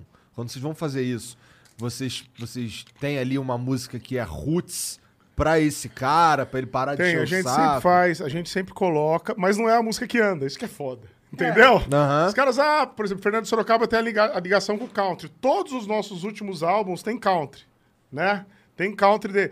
Mas não é que os caras escutam, mas eles ficam, pô, eu quero o Sorocaba, o Fernando Sorocaba com country, violino, lá, lá, lá, lá. Porra, ninguém consome essa merda. Quer dizer, a gente gosta, é o que a gente gosta, mas, pô, o público, o público que escuta é, é, é- é- é reduzido daquilo, entendeu? É, mas, mas- tem. Mas talvez seja aquela questão de você estar construindo um cenário pra depois ele florescer, né? Exatamente. Você Eu mesmo acho que tem músicas que são pra brand, que é pra marca, que é pra consolidar, e tem músicas que são pra números e são importantes. Então você tem que saber surfar nisso durante a carreira. Uma carreira de 15 anos que é a nossa, você tem que saber quando você está reforçando sua marca. E o Fernando Sorocaba pensa nisso, ó, essa música aqui talvez não vai viralizar, Nossa não vai cara. dar vídeo pra cá, mas cara, isso é Fernando Sorocaba, Uma identidade, né? É. né? Isso Lá é mais começo. difícil. Isso é mais criar. difícil. É mais Até você achar essa linha estreita pra andar aqui, não ser muito popularzão, não ser muito complexo. Eu acho que até no É, seu, até, até no podcast. Se você for muito complexo, ninguém te entende, cara. Você tá falando com quem? Né? Exato. O, a prosa é muito. Você não tá falando com o povão. Se você for muito bobão, cara, meu, isso aqui eu não preciso assistir o Flow. Uma conversinha paia lá com o meu irmão, meu Eu primo, eu tô mais, falando né? disso. Você entendeu? Então tem que, tem que saber mixar isso, né? Isso que é foda. Com certeza. E esse é um desafio da carreira do artista. Esse é, eu imagino que deve ser um dos maiores desafios. Tem outros desafios que, pô, vocês hoje são uma referência no sertanejo, grandes músicos e tal. Então, portanto, vocês têm a, a condição de saber o que foi, o que te possibilitou chegar mais nesse local e o que te impediu. É, vocês estão na, vocês estão na estrada há muito tempo. Cara, Muito. Só, só, o, só o clipe de Madrid, eu tava vendo hoje, tem 11 anos. 11 anos, cara. Né? Tô ficando velho, Fernandinho. Tava até brincando ali. Hoje em dia, o sujeito entra no camarim Não e fala um assim: fio minha mãe, cara." minha mãe. Não fala, Sorocaba, eu não sou seu fã. A minha mãe é sua fã. tipo, Leonardo já não é Leonardo, eu não sou seu fã. Minha avó é sua fã. daqui Então, a tipo, pouco é avó. Nós já estamos na fase mãe.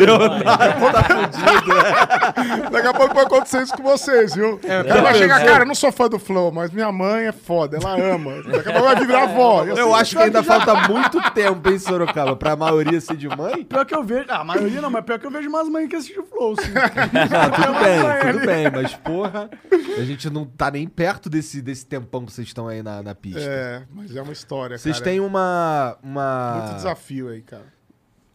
É como se fosse.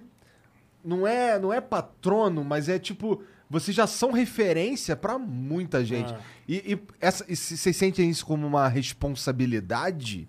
Como é que é isso? Responsabilidade. Assim, acho que quando você chega num certo patamar, né, Fernandinha? Você, você começa. Você tem que pensar. E você tem que ser muito astuto para não deixar, é, para saber mixar, achar essa linha estreita entre arte e não perder público. Esse é, esse é a porra do desafio da longevidade, né? Se a gente fosse turrão, dois artistas aqui turrão, ah, cara, não vou fazer isso, não vou gravar aquilo, não vou me render essa onda, não vou me render aquela. Então a gente, a gente entende muito bem o que é música pra, de Fernando Sorocaba, de carreira, como uma Madrid, que se a gente soltasse hoje na rádio, ela ainda era contemporânea, entende uma música tipo Paga Pau, que foi lá atrás, que era uma modinha, foi uma gíria da época lá de 2000, e, passou, e ela nem tem que estar, às vezes, no show. Então, é, é, a gente tem essa consciência, e o artista que perde isso, às vezes ele se desconecta do público, né? Então, esse, esse é o grande tchan aí da, desse, dessa longevidade da carreira. Como é que vocês decidem as músicas que vão pro show? Cara, é, a gente tem que estar muito antenado no que está rolando, levar músicas também. A gente não faz os shows só com as nossas músicas. Tem que ver o que está rolando no mercado. E a gente, como você trocava disso, o sertanejo ele é muito aberto para tudo, né? Então hoje a gente canta. Se tiver uma música estourada do rock, a gente está cantando. Maneiro. Se tiver uma do forró, a gente está cantando. A gente está. Eu acho que você tem que Cantar um funkão, pensar em pô. tudo, um funkão, às vezes o Sorocaba desce até o chão. Tem que descer. Imagina ele de bota, É, um imagina, chapéuzinho imagina. descendo até o chão. Money is the number one cause of stress and the number two cause of divorce. Make your money go further and work harder with a certified financial planner from Facet Wealth. Financial planning used to focus on retirement, but Facet helps you with today. You get a dedicated financial planner that guides you through every financial decision inflation, interest rates, stock market changes, home prices. How do you figure it all out? Well, every advisor at Facet is a certified financial planner and fiduciary. That's just a fancy way to say they have the best training and they're legally bound to do what's in your best interest. This isn't just about investments, it's about taking care of your money so you can start living a better life today. Facet has a simple flat fee, no hidden charges, and with nothing to sell, there are no commissions. Visit tryfacetwealth.com for two months free off your first year of financial planning. That's T R Y F A C E T wealth.com. Facet Wealth is an SEC registered investment advisor. This is not an offer to buy or sell securities, nor is it investment, legal, or tax advice. Vai ser maneiro. Mas é, a, gente, a gente tem sempre essa. é, lógico, a gente. Tudo que a gente pega também, a gente coloca. Deixa um pouco também pro nosso estilo, né? A gente puxa, traz para nós, traz pro, pro som que a gente gosta, muda às vezes o arranjo da música para ficar dentro do que a gente Entendi. curte. Quais são, quais são os points, assim, mais interessantes de se tocar no Brasil, cara? Pro sertanejo, É. cara, São Paulo tem umas casas muito massas que são tipo templos da música country. Tem o Vila Country, tem é, sertanejo. Curi- é, é, Curitiba é um, um, um point incrível. Barretos. Barretos. Barretos, é não tem famoso, como, é a Meca. Então tem uns. Eu- uma vez eu fui num, num evento lá em Curitiba que era numa, era numa casa de show que era uma parada mais sertaneja mesmo e os caras vão vestido de sertanejo mesmo. As minas vão. Vestido de sertanejo É, porque mesmo. assim, um pouco desse tu não anda. vai, tu não- assim, o cara anda na rua de. O cara, o cara vai pro bagulho com fivelão, chapéuzão, bota. Não é um bagulho que eu tô espírito. o que é um bagulho que eu não tô acostumado a ver na rua. E aí o cara, os caras vão assim, as minas também vão com chapéu. Pai, eu fico, caralho. Maneiro que existe Maneiro, essa parada. Incrível, incrível. Fernandinho daqui pra frente, agora só pra trás. Pois é, que eu achei Agora, que ia fazer seis dias amanhã. Foi mal, cara. Acabei com o seu stream. Mas é gostoso. Graças a você. Culpa do Monark. Mas você Vamos não vai brindar. se arrepender, não. Opa. opa, vamos brindar. Ah, eu vou brindar com o meu Red Bull, pronto. Eita aí. Pô, que massa, a gente tá feliz demais de estar aqui, pô. Porra, a gente que fica feliz, mano, de poder receber pessoas que, porra, construíram parte do Brasil ali, né? Na questão musical, pelo menos. Gostou, cara? Muito bom. Gosta de bebida doce? Tu gosta de cerveja? O que que tu gosta? Cara, que tem álcool. Tu é o tem álcool. da, da, eu gosto de. Quem que é o mais... Quem que curte mais farra? Cara, eu- agora eu casei, né? É, agora então. mudou a coisa, Ah, mas entendi, o Fernandinho é o entendi. cara. O Fernandinho é o É, cara. o Mas tá Sorocaba solteiro. sempre. Ele, foi- ele foi o que mais. Sempre, Ih, né? Agora é hora de explanar Sorocaba. lá. Sempre gostou, não vem com essa carinha, não. Mas agora ele mudou, gente. Tá mudado. É bom aproveitar, quando tá solteiro, tem que aproveitar, né? Agora Aproveitar, passou, agora passou a bola pra mim. Pegar Ah, agora pa- passa o contatinho, né? Mas como, como é que era isso aí? Tu tava casado, ele tava solteiro? Agora, inver- exatamente, Agora inverteu. você falou tudo.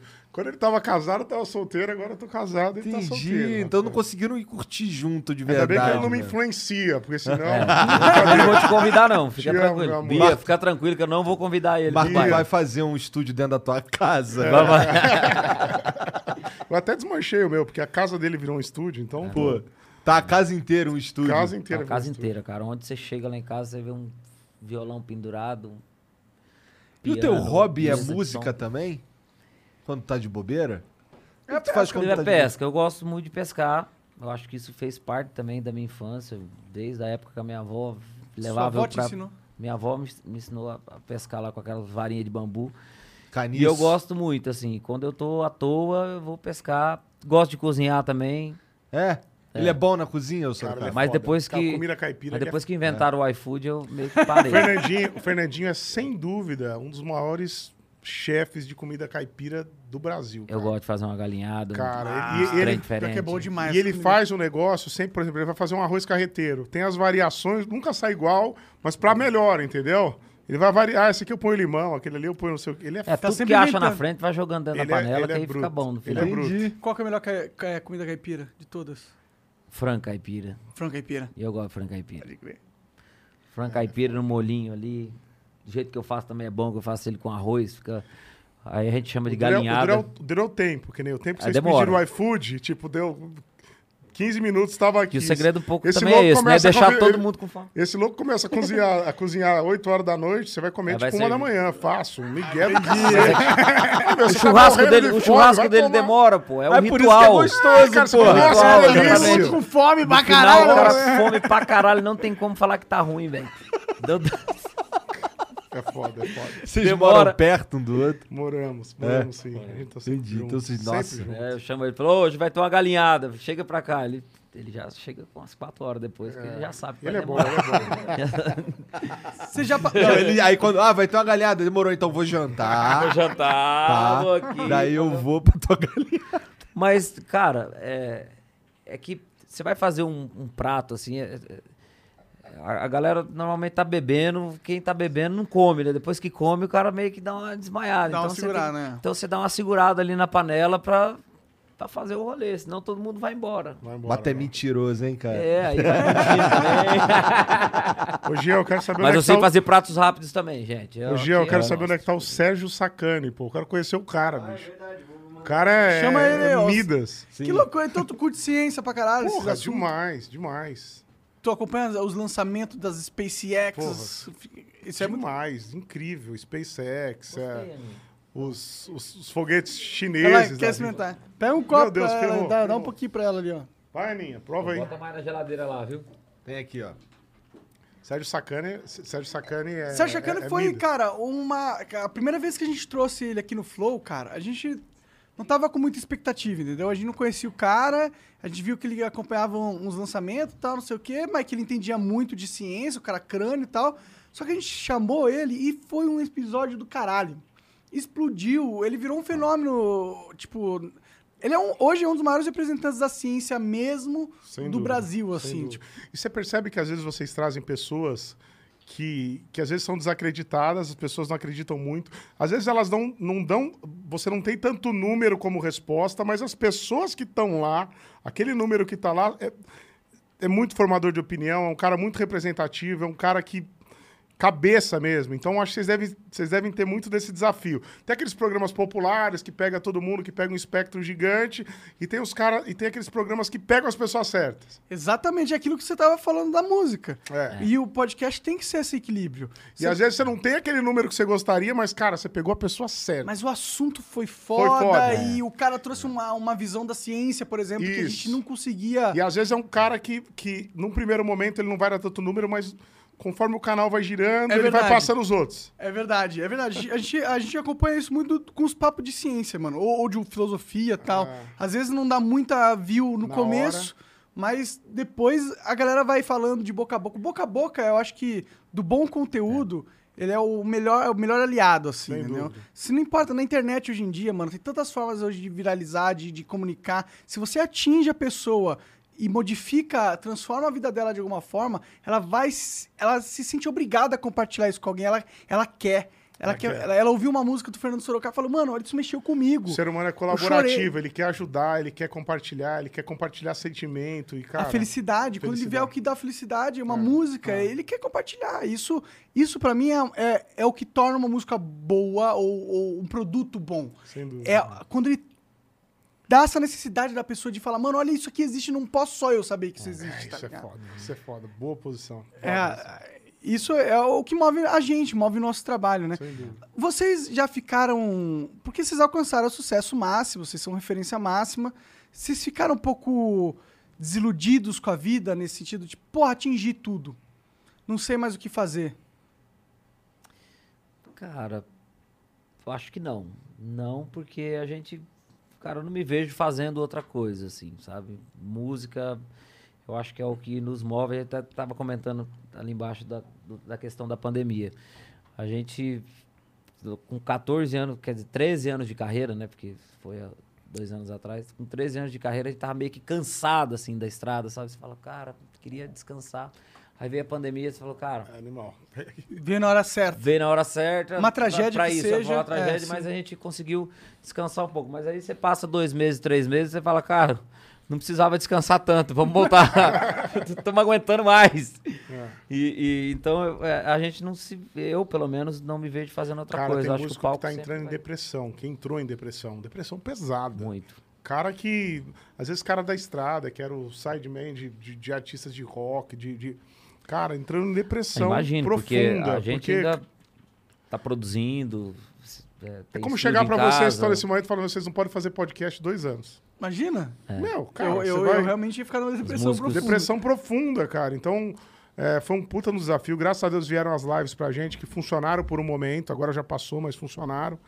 Foi importante pra caramba naqueles, naquele momento, né, de pandemia e tudo mais, pra gente se conectar. Agora já foi também. É, mas foi o que salvou, porque imagina você chegar pra um cara que ama o que faz, falar, meu, Parou, parou. o último show que a gente fez no Brasil, gigante, foi 18 de março. Depois a gente fez alguns corporativos, tá voltando agora devagarzinho. Fizemos a turnê nos Estados Unidos. Mas, cara, vai dar dois anos, bicho. Já foi, né? Já É. deu também. Já né? deu, já, Já deu. deu. Já deu pra caralho, na minha opinião. Tá- tá Cara, os tá Estados Unidos, quando devagar. tava nesse nível de vacinação, já tava liberado Tá faz voltando, tá tempo o trem. devagar. Eu, eu, cara, eu falei isso no Twitter recentemente, mano, e eu fui canceladaço, velho. Mano, os caras parecem que, tipo, quer tapar o sol com a peneira. Exatamente. Você olha na rua ali, você vê a maioria das pessoas usando máscara? Não. Não, Você vê, vai no bar, tá, as pessoas, tá todo mundo usando máscara? Eu acho não. que teve um momento de se fazer isso, só que agora, companheiro, a gente não, é, não gosta de olhar o que está acontecendo lá fora, porque nos Estados Unidos. Copia então a porra dos Estados Unidos. Lá já voltou o troço. Já Sim, no chegou no Canadá, nível, chegou, chegou no nível de vacinados, que é o que chegou agora. Deixa o pau torar, companheiro. Deixa o negócio andar. A vacina não era pra isso? Não é pra isso? Não era, tipo, a gente tem, eu acho que 40% da população que é totalmente vacinada, as duas Mas doses. as UTIs estão liberadinhas? Já tá. não tá tendo Não problema tem, com a É isso que UTI. eu tô dizendo. As UTIs já foram. As mortes, elas estão caindo. com todo o respeito ao que aconteceu lá atrás, a gente respeitou, nós músicos paramos. Tá na hora de voltar, gente. Tá na hora de voltar já. Eu também acho. Já passou. Passou da hora. Não tá, mas hoje em dia você tá fazendo mais mal do que bem com essas Mas coisas. vocês estão, nesse momento, hoje, vocês estão proibidos de fazer o show ainda? É, na- o show como tem que ser, estamos. É. Tá cheia de restrição e isso vai durar um bom tempo, né? Mas assim, o número de pessoas às vezes deixa inviável você Entendi. realizar um show. Porque é tanta restrição, tanta chatice, tanta... que já passou dessa fase. Volto a dizer, a gente foi para Nashville nos Estados Unidos agora, já há seis meses atrás, o pau já estava quebrando literalmente, companheiro. Tava chegando nego de outros estados, é uma cidade turística. Tinha cara que Seis tinha, meses tinha soldados que tinha acabado de chegar lá do Afeganistão, o, o Biden tava retirando, os caras estavam no meio da festa, o pau to- sem ma... já foi, vacinou. Vamos girar. As UTIs não estão mais lotadas, já foi. E E, assim, legal ninguém vai botar uma arma na cabeça e dizer, cara, você tem que ir pro show. vai quem se sente seguro. Não vou colocar uma arma. Meu, você tem que ir pro show. Não é que nem escola. Mas o legal é que eu acho que Vai o quem lance quer. da Vai vacinação quem quer. Funcionou, assim, tá funcionando muito bem, né? Porque antes... Não, pode deixar o bateu Jarrão. aqui, já derrubou a câmera. mal. Porque hoje, hoje é, a gente fica feliz, assim, de ver a nossa volta. Você não vê mais falando, ah, a pessoa tá com Covid, a pessoa tá com Covid, tá doente. Então, assim, E hoje e já agora as diminuiu pessoas que estão muito. pegando, então, elas não estão isso- morrendo. Porque Não tá, tá, tá vacinada. vacinada, pô. Tá vacinado. Vacinada é por a vacina era a grande salvação. Então- e foi mesmo. Foi, cara. Mas agora tem que entender que a salvação chegou. E aí chega um momento que a gente tem que superar o trauma. Sem não dá pra viver traumatizado pra sempre. Sem e eu acho que a sociedade tá tendo essa dificuldade de, pô, teve um momento difícil, teve, tinha que parar, tinha que parar, tinha que usar máscara. E o brasileiro topou a vacina, é diferente do americano que tem os caras chucro que não vão vacinar mesmo. Principalmente daqueles estados mais O chucro, Alabama, lá de cima, é. Alabama, Muito, muito. lá pra cima dos montanhas. Quer Nós dizer, temos tem- amigos americanos que falam, não vou vacinar é, aí não tá, agora o brasileiro aderiu, cara. aderiu. 94% da população brasileira é favorável, a tomar Favorável. vacina. E lá, eles têm os 30% que não vai vacinar nem a Nem pau, nem que amarro, cara. Nem que amarre, eles vão vacinar. né? E, pô, já era pra ter voltado. Também acho, eu também acho. Mas Mas é- vacina a segunda dose amanhã, graças a Deus. Aí, pô. Graças a Aí, Deus. graças a então é Deus. isso. Eu Todo mundo que pode vacinar, a Deus. vacine. Busque a vacina. Vacina é a solução. Vacina vai te Não proteger. pode beber depois que vacina, tá? Eu bebo pouco. eu, bebo pouco. É. Eu tomo mais, eu fico na água. No... Agora eu tô tomando os Red Bullzinho, mas eu sou devagar. Porque ali vai ser difícil. Ali, ali é, brabo. É. Não, eu, acho quer um dizer que não eu pode dez uma dias. pausa. Não, fala que tem que dar uma paradinha, pelo menos uns dois dias, caramba. Aí. É, eu vou dar, vou dar. Difícil. Ficar uns três dias pra frente, uns três dias pra trás. Mas tem que voltar ao normal já, Tem que na voltar, minha... já é, já deu. tá vacinado, é por isso que a gente queria a vacina, Já por isso que a deu. vacina era importante. Agora chegou, vamos avançar com vocês. Até porque vocês estão bem, pô. Vocês estão ricão aí, vocês têm a sua família, seu, seu conforto, mas tem toda uma indústria Claro, claro. que claro. vocês hoje encabeçam, mas que dependem desse, dessa economia girando. Claro, essa economia, o entretenimento, assim, foi o, foi o que mais sofreu, sem dúvida. Foi o setor que mais foi abalado e não, a gente não tá vendo o norte, não tem. Tá tudo muito bambo muita gente, ainda. é muita gente envolvida. Às vezes a gente falando, pessoal pode achar ah, só os shows. Cara, é Mas não muita é coisa, cara. É espaço. Muito. Ah, desde o cara que segurança. monta buffets, é, ah, a restaurante. comida, exato. É muita coisa. Transporte. o setor do, do entretenimento montagem. é gigante. É, E muita cruzeiro, vocês já fizeram um cruzeiro? fizemos, fizemos. Foi maneiro? Como é que foi? Incrível, cara, incrível. Fizemos três e agora vamos fazer um com o Zezé, né? Nossa senhora, da última vez. Então, é. O que, que houve na última vez, Fernando? Fiquei bebendo umas cachaças com o Henrique do. Vai contando não, com o que eu vou no Juliano, banheiro. do Henrique e Juliano. Ah, É, nós fizemos, eu acho que foi o último. é, quer dizer, foi o último que a gente vai fazer agora, agora que tá voltando. Mas foi um dos últimos aí antes da pandemia. E realmente esse dia nós caprichamos. Uma acordada até umas 11, ao meio-dia, uma hora da tarde. Antes ou Eu depois com o Juliano, show? do Henrique e Juliano. Depois. Depois fizemos show, depois eles fizeram o deles. E nós fomos bem, forte, firme. Que papo que rola quando, você, tipo, dois artistas se encontram Cara, ficam tudo, beba- tudo. Fala de música. Só não fala de mulher quando é casado, né? Tá é certo, tá casado. certo. Mas, assim, de música a gente fala mentiroso, muito. né? Mentiroso. Nossa senhora. Conta mentira. né? Tô... População que acreditou nessa frase, zero. Mas, assim, é muito legal quando a gente se encontra, porque realmente a gente tem poucas oportunidades, né? De, de é? encontrar, assim, a que galera da mais. música. Quando a gente se vê, parece que não vai ter fim. A gente quer ficar virado e fala sobre tudo. É porque vocês é uma oportunidade que você tem de se conectar com outro ser humano que É. vive o mesmo universo que, que você. vive o mesmo universo, exatamente. A gente é, e a gente troca figurinha também, enfim. E como é que vai A ser é esse muito próximo boa aí? Esse próximo cruzeiro vai ser quando? Tem data já ou Nós ainda tá. pro Cruzeiro do Zezé de Camargo. Vai ser em novembro, é o próximo cruzeiro do. Primeiro- legal esse que ano um ainda. dos primeiros vai ser do Zezé de, de 30 anos, né? Caralho. É, o Zezé tá 30 com 30 de anos. carreira, é. 30 de carreira. Né? Eles nos, nos convidaram pra participar desse Pra E esses caras, essas lendas assim, vocês já devem ter falado com eles assim. Cara, os caras são massa, Ah, hein? são massa. São massa. A maioria deles, Zezé, Leonardo. Puta, Leonardo é incrível, né, cara? Daniel. Putz. É muito louco você, você entrar em contato com uma lenda que fez parte da sua história, da história do seu pai, da sua mãe, de- e você vê que o cara é um ser humano foda. Com raras exceções, com assim, o sertanejo é muito. Tem muita gente muito humana, assim, muito Eu de sinto ajudar.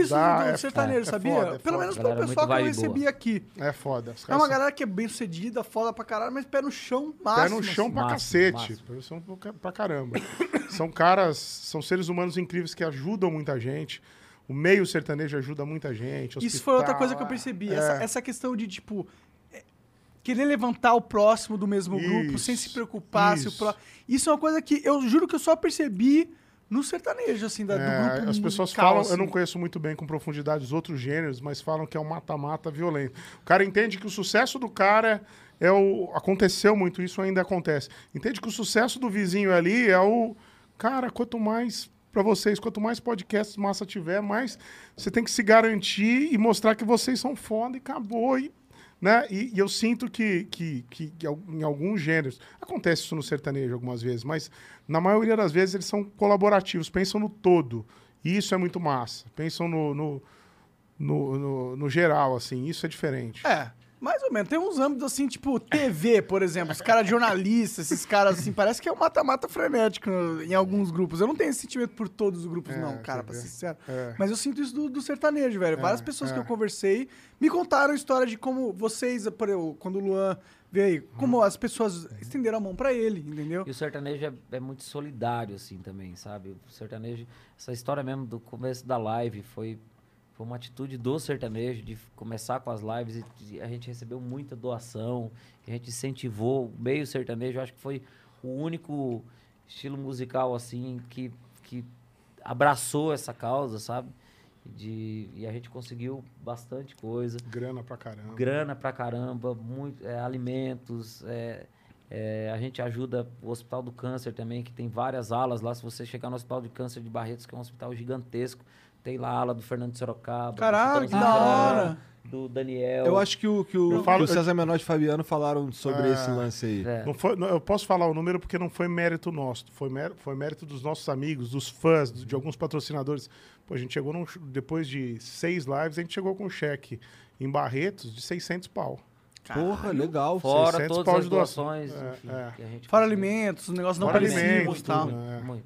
Mas pra Barretos foi 600 pila. Porra, legal demais. São Então gordo. é, é legal esse lance do sertanejo. ele Parabéns aos nossos fãs, a galera aí, pô. Não é nós, não, é os fãs. É. Doaram aí, que É, tá. foi foda, Isso foi mostra a força da Mas comunidade. vocês também. foram o meio. Então, parabéns É. também pra Sim, vocês. Tem que pô. ter Obrigado, iniciativa, né? obrigado, Sim, é. senão não, não, não rola. Foi, foi. O é fiel. É, foi incrível. Bora abrir a mensagem pra galera? Bora. Bora. Vamos lá. Mande. Tu lê aí, Genzão? Pô, eu Agora- leio a primeira aqui pra tu puxar o celular aí. Não, agora tu é o cara que lê. Então é o leitor agora. Vixe, demorou então. Não, O- peraí, que aí então eu não faço nada, eu tenho que ler alguma Pô, coisa. mas junto-se ao meu clube, do que não faz nada. Não, abre aí o celular mesmo. Tá. Vou ler o primeiro. O F. Godoy mandou. Salve, salve família. Gostaria de agradecer ao Fernando Sorocaba pelas músicas e todo o entretenimento que eles apresentam. Fizeram e fazem parte da minha história e da minha vida. Mandei um salve para a turma de agronomia da UFFS Laranjeiras do Sul, Paraná. Olha. Pô, os batateiros aí de Ô, plantão, os Um agrônomos. abraço pra vocês. Abraço pro povo da agronomia, cara. Eu fiz, eu fiz Trocava faculdade de agronomia em Londrina, no Paraná, e a gente tem muita identidade com essa galera. Abraço pra vocês. Fico feliz de fazer parte da sua história, da história de vocês, né, Fernandinho? E, porra, que Apesar honra. que hoje ele, ele- hoje é agromusic, né? Hoje a gente mexe com agromusic. Esquece. Agromusic. Esquece batata.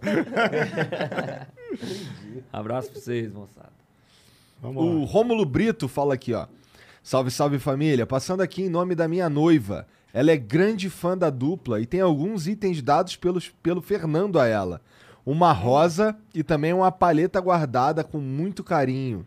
Sou grande fã também. Por favor, mandem um beijo pra ela. Karina Bueno.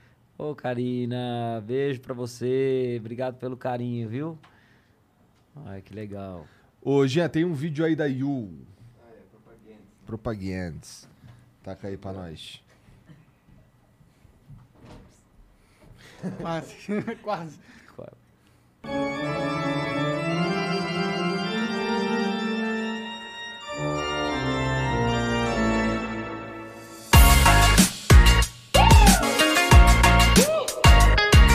Ação anti-odor. Eu preciso disso, eu tenho... Caraca, incrível, hein? É, a gente usa essa parada aqui, ó. Tá aqui no meu pé. Que é um.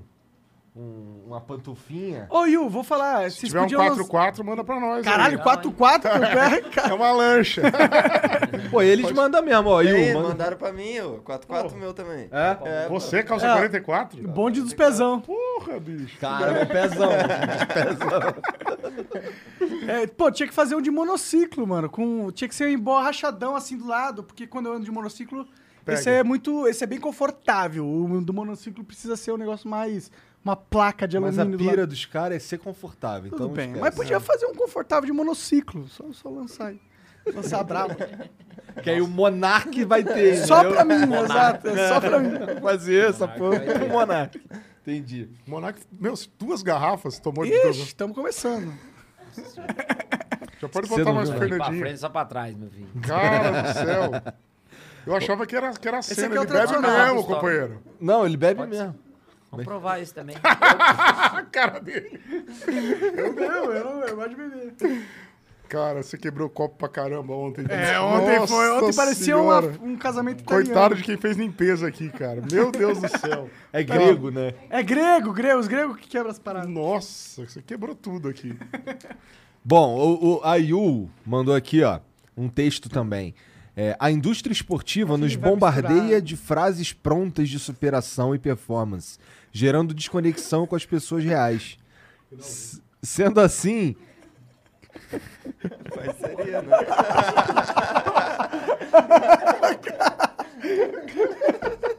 tá certo. Tá certo. Fudemos, speaker. Vai, começa do zero. Começa de Vou do zero. A indústria esportiva nos bombardeia de frases prontas e superação e, e performance, gerando desconexão com as pessoas reais. Sendo assim, criamos o You Fit, feito até para quem precisa andar de turnê em turnê, com o máximo de conforto. Olha lá, É. pô. Eu sim. acho que tu vai ganhar, hein, Eu cara. quero. Aí, ó. 4-4 no peito. Vai lá. you.com.br, que se escreve, assim- se escreve assim, yuool.com.br. Usa o cupom FLOW e ganha 90 reais de desconto. Então, se eu fosse tu, eu ia lá dar uma olhada nessa parada aí, ganhar 90 conto de desconto. Ô, Jean, tem um, um Obrigado, You, a gente usa aqui também. Manda aí o, o vídeo do Douglas. Mano. Ah, é. Peraí. É da MTV, o Rio Shore? Da hora. São deles. Olha lá. Salve Fernando Sorocaba, salve Igor, Monark, Janzão. Cara, não tem nenhuma pergunta pra fazer, só elogiar o trabalho de vocês. Sou Douglas Mabel, sou aqui de Porto Alegre, mas também quero pedir uma oportunidade pra tocar na banda de vocês. Hein? Que massa.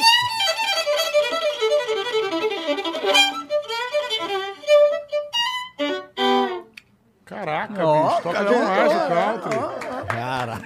Tava falando hoje que a gente precisava de um violinista, Fernandinho. Pô, bota de novo, bota de novo. Volta de novo. Zé. onde é Parece um country, não parece? Vamos lá, vamos um ver, vamos ver, pouquinho. vamos ver. De onde? Porto Alegre. Vai, tá sem Ele som. tá sem som. É, peraí. Volta, volta. Douglas Mabel, sou aqui de Porto Alegre, mas também quero pedir uma oportunidade pra tocar na banda de vocês. Hein?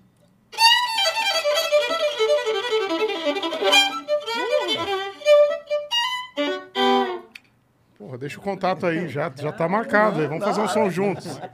Não peguei o nome dele aí, mas depois você me passa, Não, o Jean. Vai te passar aí. Depois você me passa, incrível, pô. Uma Que massa. Valeu. Douglas. Obrigado. Doug, é isso aí. Douglas Mabel. Valeu, Douglas. Incrível, o cara toca muito. Parabéns, cara. Tem um youtuber que é foda de violino. Tu gosta de violino? Você curta essas paradas? Curto, curto. De violino eu não manjo não, manjo do, o de baixo. É de baixo. É, o de Dave baixo. 504. É, esse cara é, foda, né? Pode cara crer. é foda. É um youtuber gringo que toca Sério? baixo pra caralho. Ele é italiano. Italiano, é. Porra, incrível. É. O Cacatua mandou aqui, ó. Fernando e Sorocaba. Queria dar parabéns pelos shows que vocês fizeram em Ubiratã, no Paraná, Olha. no começo de 2020. Foi um show espetacular. é, a nível de- e estrutura de um. em uma cidade grande, como São Paulo. Porém, numa cidade de 20 mil pessoas. Caraca. Nunca vi nada igual como foi aquele dia. Cara, a gente tem uma, uma conexão muito louca com o nosso show, assim. O nosso show é muito. É, é onde a gente vai e volta, entendeu? Vocês Porque investem pesado na- É, no e- show. E, às vezes, eu até quero contar uma historinha aqui, porque Vai. as pessoas conectam um show foda com grana. Fala, ah, o Fernando Sorocaba tem um show, mas com essa grana até minha avó faz, entendeu? Não é? E, e eu vou contar uma história. No começo da carreira, a gente tava indo pro Parque de Exposição de Londrina e tinha um guincho. Sabe aqueles guinchos de fazer limpeza no, em vidro? Aqueles, aqueles braços mecânicos que, que elevam, tipo uma grua mecânica. Aham, aham. E eu passei, a gente passou, falou, cara, vamos levar aquilo pro show pra gente cantar três músicas em cima daquilo. Foi pro show, show incrível, bombado, a Arena de Exposição da, da- de Londrina, né, Fernandinho? Foi Londrina, né? Londrina. Foi. Uhum. Aí a gente cantou três músicas em cima daquilo, acústicas, eu, o Fernandinho, maquiamos, todo aquele braço mecânico. Vocês estão entendendo o que eu tô falando, né? Aham, Aquele braço de... Sim. A gente cantou em cima daquilo. Foi. o- No dia seguinte, as pessoas ligavam e falavam, cara, eu quero comprar o show do Fernando Sorocaba, mas tem que ser com aquele braço mecânico incrível, tá?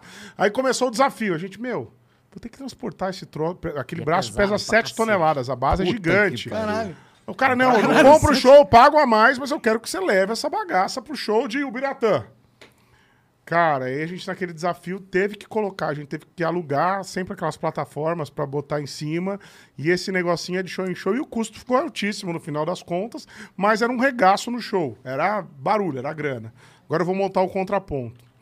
Depois disso, na turnê seguinte, a gente tinha que se desafiar para fazer algo com sacada a baixo custo e com a logística que, que fosse boa. Cara, a gente criou uma bolha, uma bolha plástica gigante. Sabe aquelas bolhas? Sei, ligado. de- De ar, de Uma bola bola de é. ar de- de, E piscina. a de gente andava em cima do público. Caralho! Em cima do público. A gente aparecia no meio do povo, pedia pro pessoal jogar a mão pra pra cima. cima. Isso fez um regaço. Aí cada um na sua bola Fez ou os o dois Fernandinho na bolha dele, eu na minha, a gente andando tipo um ratinho de laboratório em cima do que público. foda! Fazer um baita de um regaço no show. E esse é, é, assim, pra mostrar essa questão. Às vezes, e, e ela fazia mais barulho que o guindaste, que custava caro, dava um efeito massa, mas era um custo gigantesco. Questão da Cara, criatividade. Essa bolha a gente não conseguia Não deu- tirar ela não- do show. não deu Interativa merda. foda. Não. Uma vez Os furaram ela. Uma vez furaram bolha. ela. Uma- Uma vez furaram ela, foi foda. Foi Furaram a um puta bolha? tombo, cara. Foi foda. Aconteceu no Rio de Janeiro. vez Os caras estavam muito preparados. do- Óbvio que ia Porque é ser no Rio de lógico que a gente... Os caras meteram canivete na bolha. Caralho. Resumo da história. A bolha fazia um regaço muito maior do que o guincho, do que o guindastrezinho. Cara, eu carregava ela numa mochila, né? Levava pra qualquer show, entrava Custo no avião. zero. Custo zero. Então, quer dizer, o cara que Só fez foi de Curitiba. Fizemos, gastamos E 3 dava mil mais- reais pra fazer, usamos 300 efeito. shows. E dava mais efeito. Que um Então, caminhão de 7 toneladas. É. tem um caminhão com 7 toneladas em cima. Então, prova. Às vezes a Pra fazer um sacada, show que é um regaço, às vezes você pode usar um balão plástico que faz um, ba- barulho muito mais do que uma máquina de 7 toneladas. Então, É isso, ideia. isso aconteceu, a gente não conseguia tirar do show, ficou por muitos anos. Você conseguir a imagem dessa, desse balão, porque os caras vão pirar. Vai conseguir. Esse balão, você conseguir, coloca a bolha, Fernando Sorocaba, show Fernando. Mary redeemed a $50,000 cash prize playing Chumba Casino online. I was only playing for fun, so winning was a dream come true. Chumba Casino is America's favorite free online social casino. You too could have the chance to win life changing cash prizes. Absolutely anybody could be like Mary. Be like Mary. Log on to chumbacasino.com and play for free now. No purchase necessary. Void where prohibited by law. 18 plus terms and conditions apply. See website for details. The voice in the preceding commercial was not the actual voice of the winner. Sorocaba, ajuda aí, Eliana. Cara, fazia um regaço no show, parava, custo zero. Então eu gosto de colocar coisas assim no show que tem um sacado. Pra tirar Sacada- a barreira da mente da galera. Olha lá, olha lá, que doideira. Caralho! Olha que doido. que loucura! Caraca, vocês são. Ô, isso é muito foda, Mas né? é muito foda. Não, tu tem fosse- controle ali e o de som pra onde tu rolando, vai? a banda tocando, você controla porque você vai jogando a mão, né? Tipo, Ah, você vai tipo um andando ratinho na galera, laboratório, é. vira um chão Aí aqui. sou eu, ó. Com certeza foi um dos primeiros shows aí. É, porque o- Com a a bolha, porque cobaia eu era o cobaia. né? Sorocaba tem as ideias e fala assim, é você. Lá, Fernando, executa aí. É, lá, Fernando, executa se aí, vê se vai eu dar certo. Cara, isso aí foi muito massa. Você vê que Muito. quando furou, você tava dentro, né? Eu Era- tava, foi eu com fui você. Tá vendo que o feitiço virou... com- Mas aí tu toma uns Cara, tabacaços. eu trinquei a costela, cara. Eu, Você- trinquei a- Sério? eu caí num canto de palco, eu tava voltando, na verdade, já pro palco e eu trinquei fiz, fiz três músicas com a costela trincada. Que cara. Foi- isso? E costela trincada dói. E quando esfria Imagina. o corpo. Mas. Pô, maneiro. Cai Maneiro. gente pra Louco, cacete, né? hein, Maneiro que cara? tu trancou que você... que Foi. Não, é, tirando a parte fizemos uns 300 shows Fizemos muitos shows com essa 200. bolha. Quantos 80 shows vocês fizeram na vida de vocês? com essa bolha. Quantos shows? Acho que deu uns dois mil já, né, Fernando? Caralho! Tem, tem esse número aí? Tem esse 2000? 2000, né? A equipe já. Dois. Caralho, é muito show, mano. Vocês nem sentem mais frio na barriga. Tem 200 mil Porra, pessoas você ali. sente, Sente Porra, pra caramba. sente. Isso que é o mais massa. Sente mesmo? É. Sente. Realmente sente? Vocês sentem frio na barriga quando chega um pesadão aqui? Cara, não. Que sentir, bicho. Nada, zero? Não, Pode chegar aqui, sente. Cara, se chegasse o Lula ou o Bolsonaro aqui, talvez eu sentisse alguma coisa, mas. Não, você sentir medo, é outra coisa. Falando frio na barriga. Não, eu ia sentir frio na barriga pela repercussão da parada. Eu entendeu? sinto vontade de fazer, mas eu não fico mais nervoso, não. Não fica. Não. Não, tipo, acho que o nervosismo também não, mas aquele, aquele friozinho na barriga que você vai esperar quando abrir a cortina, é que é foda. Aqui, Aqui, é a o gente negócio... só vê a câmera, é sempre o mesmo cenário. Tu É não isso, vê é isso. uma multidão É falando. isso, é Fernando Sorocaba! É isso, é isso. É outra coisa. Como é que é? Fernando Sorocaba! Viu aí, viu aí? Meteu essa Louco, aí quando foi no show? vamos fazer um- É, a gente. Talvez aquela parada que demora pra gente entender o que tá acontecendo na nossa vida É, e tal. é. E acho que a gente tem menos esse feedback ainda, porque eu, pessoalmente, não saio de casa. Porque eu sou nerd, eu sou nerd. Não é porque eu não. Não é pandemia, não. Era, a pandemia, pra mim, foi tipo. Uma tragédia pras pessoas, mas pra mim era a vida normal. Eu não saía de casa normalmente, entendeu? Então eu tenho acostumado. poucas oportunidades de ter esse feedback do, do meu trabalho e tal. Então, pra gente é mais difícil perceber. Você acha que pra um artista que trabalha com o público num show, você pega e vê 60 mil pessoas. Quanto, qual foi o máximo de pessoas é que louco vocês. isso. Ah, a gente já viu na Paulista, aqui no Réveillon da Paulista, um milhão de pessoas Réveillon da Paulista. no peito. Caralho, Assim, esse, é o gente que ver- você não- esse é o verdadeiro É. um milhão de pessoas que Gente ao você vivo. não vê mais. Você não vê o fim, é, você não vê o fim, né? Não é o Porra! ao vivo na internet. É, o ao vivo ali. O cara pegou, pegou o ônibus, o metrô. Caixa de delay, assim, porque o som chega com delay lá atrás. Assim, muito louco. Gigante, assim. Gigante. Caralho, deve ser é muito doido. louco essa Aí é- porra. E você tem todas as variáveis, né? Será que vai chover? Será que vai acabar É. a luz? Será que o fã vai jogar uma latinha? Não sabe, né? Você fica com todas essas... Acho que isso traz esse frio na, barriga, nessa, na barriga. É, com certeza. Eu acho que realmente o. O Fernandinho É, já é mais show- desligadão, eu sou Ah, mais... já sou mais de boa. É, o E Fernandinho... eu acho que o- a questão do show, acho que cada ambiente é, é- é- Eu acho que a vibe ali, sabe? Às vezes você, você canta pra um monte de gente, você fala qual que você se sente mais à vontade, qual que dá mais frio na barriga? Cantar pra um milhão de pessoas pra Sim, mil pessoas? É a, é, depen- a vibe é a mesma. Que assim, tipo de você mil tá pessoas são Às essas? vezes você sente É mil saudade pessoas, de tocar pra uma galerinha, de sabe? Mil assim. chitãozinho chororó. Fazer um som mais É, orgânico. Exatamente, exatamente. Qual é a resposta? Mas eu acho que tem a. Independente do número de pessoas, pra gente continua o frio na barriga. Agora esse cara é desligado. Tu fala de um show que a gente fez uns tempos, Não, tempos atrás. não. Deixa eu contar dos fogos. É bom esse exemplo. É, a bom, gente foi num é. show, ele, ele é muito desligado, e era um aniversário de cidade que a gente ia tocar, Nossa, foi que bom. na Grande São Paulo. Olha o que esse cara fez. Não, Ele eu chegou, não fiz nada. Ele chegou meio atrasadão, Quem subiu, fez foi no, o cara, subiu no palco e o cara lá atrás, eu acho que a deixa pra estourar os fogos do aniversário de cidade can- era cantar os cantar parabéns. o parabéns. E o prefeito ia estar em cima do palco, aquele piseiro, né? Tava tudo armado. Aí deu assim, tipo, deu meia hora antes, assim, mais ou menos. E 15 tinha uma pessoa, e tinha uma Era pessoa fazendo aniversário na frente. Do palco. Uma menina que era muito fã. linda!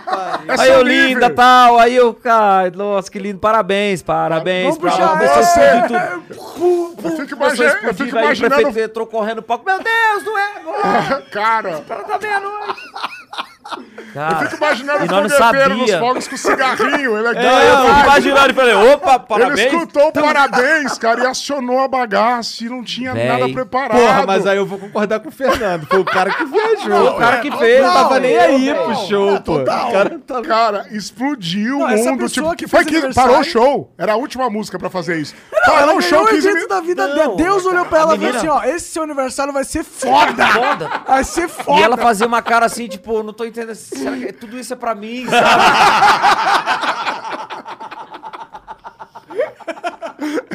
e eu olhei pra trás e sorocava assim, ó.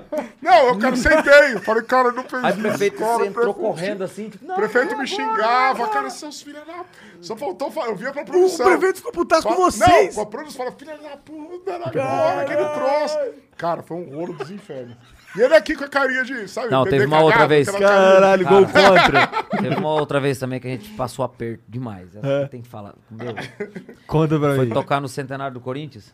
Ah, essa foi... Ah, caralho. Tocar no centenário do Corinthians. Ah. Gaviões da Fiel, a galera só, só os torcedores foda, Só tipo aquela- assim, aquela- seletiva, a galera mesmo. do Aquele povo raiz do aquele Corinthians. povo raiz Pode crer, mesmo pode e tal. Vamos fazer o show. E na época a gente soltava umas serpentinas, sabe aqueles, aqueles papel picado? Ah, tá, pode crer. É, é, é isso, né? É. Serpentina. Pá, véi, você acredita que e tinha várias cores. Nesse dia, véi, era verde. Era verde e branca. Era Do verde e Palmeiras. branca. Era verde e branca. É sério, velho. Centenário do Corinthians, aquela puta responsa no que a gente podia Mano. falar, o que não podia, aquele... Cara, não tinha, sei lá, não tinha cor, sei lá, tipo, os caras colocavam lá no show, o pessoal da produção e soltava. Maluco. Resumo, ficou Na o hora chão que eu inteiro vi que ficou verde verde, e e branco. O chão inteiro ficou verde Eu e falei branco. assim, fudeu, tipo, não vai ter o que fazer, velho. Aí o Sorocaba já muito ligeiro, aí começou uma gritaria, né? A galera Eles falou assim... perceberam que era. Lógico, quaiou o meio do povo, pra nós. Até eu, se estivesse lá no meio, ia ficar puto pra caralho. Mano, e o Sorocaba, ele é muito rápido, velho. Na hora ele já pensou e falou assim: sabe por que soltou isso aí? Verde e branco? Pra Falei, vocês pisarem em cima! ah, É, mas em cima do Palmeiras. Pisa em cima do Palmeiras e tal. O cara não é querendo matar o pessoal da produção. Véi, vocês não viram a cor, maluco. E a galera comprou? Comprou esse negócio de pisão? Não, aí comprou. Aí, tipo Comprou, assim, a galera comprou. A gente falou, isso- tipo, sabe por que a gente soltou isso aí verde e branco? Pra cair no chão mesmo, vocês pisaram no pisar Palmeiras. Foi que salvou. Caralho, Não, cara, foi. Vocês podem começar em mim, mas tem, Mano, em foi cima, mas mim riscos de embaixo. vida, assim, que, né? Que time vocês torcem? Que time vocês torcem? Flamengo e eu sou eclético. Flamengo, Eclético. Eu não torço pra Cara, eu nada. sou eclético Flamengo. também. Eu sou eclético. Tu não torce pra nada? Cara, eu tenho, Flamengo também. eu tenho uma, assim... Quando o mundo era lúdico pra mim, ou seja, eu era adolescente, meu time ganhava tudo, que era o São Paulo. É, então, assim, isso é o meu consolo. Agora não ganha mais merda nenhuma. Mas quando as coisas eram lúdicas, o São Paulo era foda. Tele, é, Tele Santana, Palinha, Zete. É, vocês eram crianças nessa época. Mas eu ouvi falar pra caralho. Palinha jogou no Flamengo também, pô. É, o Palinha jogou no Flamengo. É verdade. Eu também torcia pro São Paulo quando era É? lúdico. Lu- a coisa era jovem. O mundo era lúdico. Sim. Não, eu chegava no, chegava no colégio e falava, pô, olha aí meu time, pô, São cala a Paulo boca, aí, é mundial. Pior que Agora São Paulo a gente era ficou- pica na época que eu torcia. também, Ex- eu Era lembro. pica. Agora que a gente já cresceu e entendeu que o time não vai mudar nossa vida em merda nenhuma, Mas o. Flamengo também. Eu ainda então, torço final, pro né, Flamengo pai? pra caralho. Tamo na final. É, moleque! Eles não torcem pra porra nenhuma, que o time deles não ganha porra nenhuma. o goleiro do cara é o Volpe, pô. Salve Volpe. Ah, é. É, é, Tipo, mas tem gente que gosta. Eu, eu entendo por que que a galera gosta de futebol pra caralho. É um negócio que mexe com a emoção das pessoas, é um momento que você tem de conexão com É, o seu mas- pai ou com os seus, seus amigos e tal. Mas eu não tive, eu, eu realmente não tive isso na minha vida. Mas não muda a sua vida. É, não, Não, eu não. me importo com outras coisas. É, eu, não, também. eu não consigo me importar se o São Paulo. Eu torci pro São Paulo, não, sei, É. não consigo me importar se ele tá ganhando. Eu nem sei o que tá acontecendo. Também não. Mas vai lá, manda a próxima mensagem. Não, eu ia falar que o... Nada, deixa Não, quieto. fala, Não, pode fala, falar. Só fala, com seu coração, Não, fala eu ia só o Volpe, deixa pra lá, pô, deixa o Volpe. O Matheus Brito mandou aqui, ó. Boa noite, Fernando de Sorocaba. Seguinte, eu e minha namorada vamos noivar esse mês. Ela é a mulher da minha vida e eu gostaria de deixar registrado aqui a minha declaração a ela. Ela curte muito sertanejo, então se vocês puderem mandar um abraço pra ela, por favor, te amo, Sabrina. Sabrina, um beijo pra você, obrigado pelo carinho. Matheus esperamos Brito, né? É. esperamos Abraço, você e o. Matheus num Nosso churrascão show. nosso, num Isso é Churrasco, num evento de Quantas churrasco. pessoas nosso. vão nesse churrasco aí que vocês fazem? São da onde? Cara, 4 mil Cara, não pessoas, sei. 5 mil pessoas, Ô, comendo é muita churrasco, carne. comendo bem, é, é- é incrível, é De incrível. onde vem a carne que vocês servem lá? Brasil. não, é... Deve ter vários parceiros. Não, né? ainda, não- ainda a gente não tem o parceiro aí, estamos fechando pra esse ano, ainda não Boa, podemos falar. boa. Tamo Mas acho que vai ser, acho que vai ser Do Brasil. Brasil. é. É. Brasil. O Walter Ayub Ah, meu pai. mandou uma aqui, ó. Salve, salve família. Gostaria de Sério? saber. Seu É, pai? é. Que massa. Seu pai é fã mesmo? Ele é fã, né? Sim. Cara, Ah, meu pai é igualzinho, meu pai é fãzaço. É legal isso, né? Meu pai, ele vai nos shows, assim, definitely. Ele, uma hora ele tá em cima do palco, outra hora ele tá na arena, outra hora ele tá no camarote, ele volta na arena, tá tendo uma briga, ele tá do lado. Eu falo, pai! Você falou Cacete, mal do pai! Sorocaba? Pai, cara, você tava na arena no meio da briga. Briga que o cara vaiou, ele Ele começa Não, ele tá.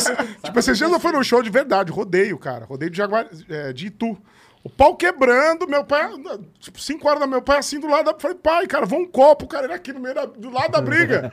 Não, não, peraí que eu tô aqui, peraí, peraí. Falou, filho, eu tenho que ver como é que tá o troço, o povo tá cantando. Meu Pô, pai é uma briga. Músicas. Não, meu pai é uma Seu figura. pai deve, deve ficar fascinado. Fascinado. Com Não, a- ele o primeiro show que a gente fez na volta da pandemia, ele chorou de lágrima. Tipo, ele chorava muito. Falei, pai, o que, que é isso? Falei, puta, saudade dos shows pra caralho. Muito mais saudade que a gente. É No legal, sentido né? É de- é legal, foda, né, meu pai- mano? É- Seu E eu acho que seu pai é assim também. Ele é né? assim, ele é assim, é legal. Que do pô. caralho. Ele manda aqui. Gostaria de saber como é o processo criativo dessa fantástica dupla. Vocês criam a letra e depois buscam uma melodia pra ela ou é o inverso? Um grande abraço a todos. Cara, geralmente, geralmente nasce a letra. É, geralmente vem o papo, a história que a gente quer contar. E é muito, é muito curioso o processo criativo. Às vezes a gente faz a música em. é, a, a música meio que baixa, tipo baixa um santo ali, vai e a música sai em 15 minutos. E tem vezes, como no caso da Madrid, foi uma música que fui fazendo aos pouquinhos, fui tomando coragem, colocando um pedacinho, sabe? Você Entendi. vai testando, você experimenta com uma pessoa, não, vou refazer esse refrão.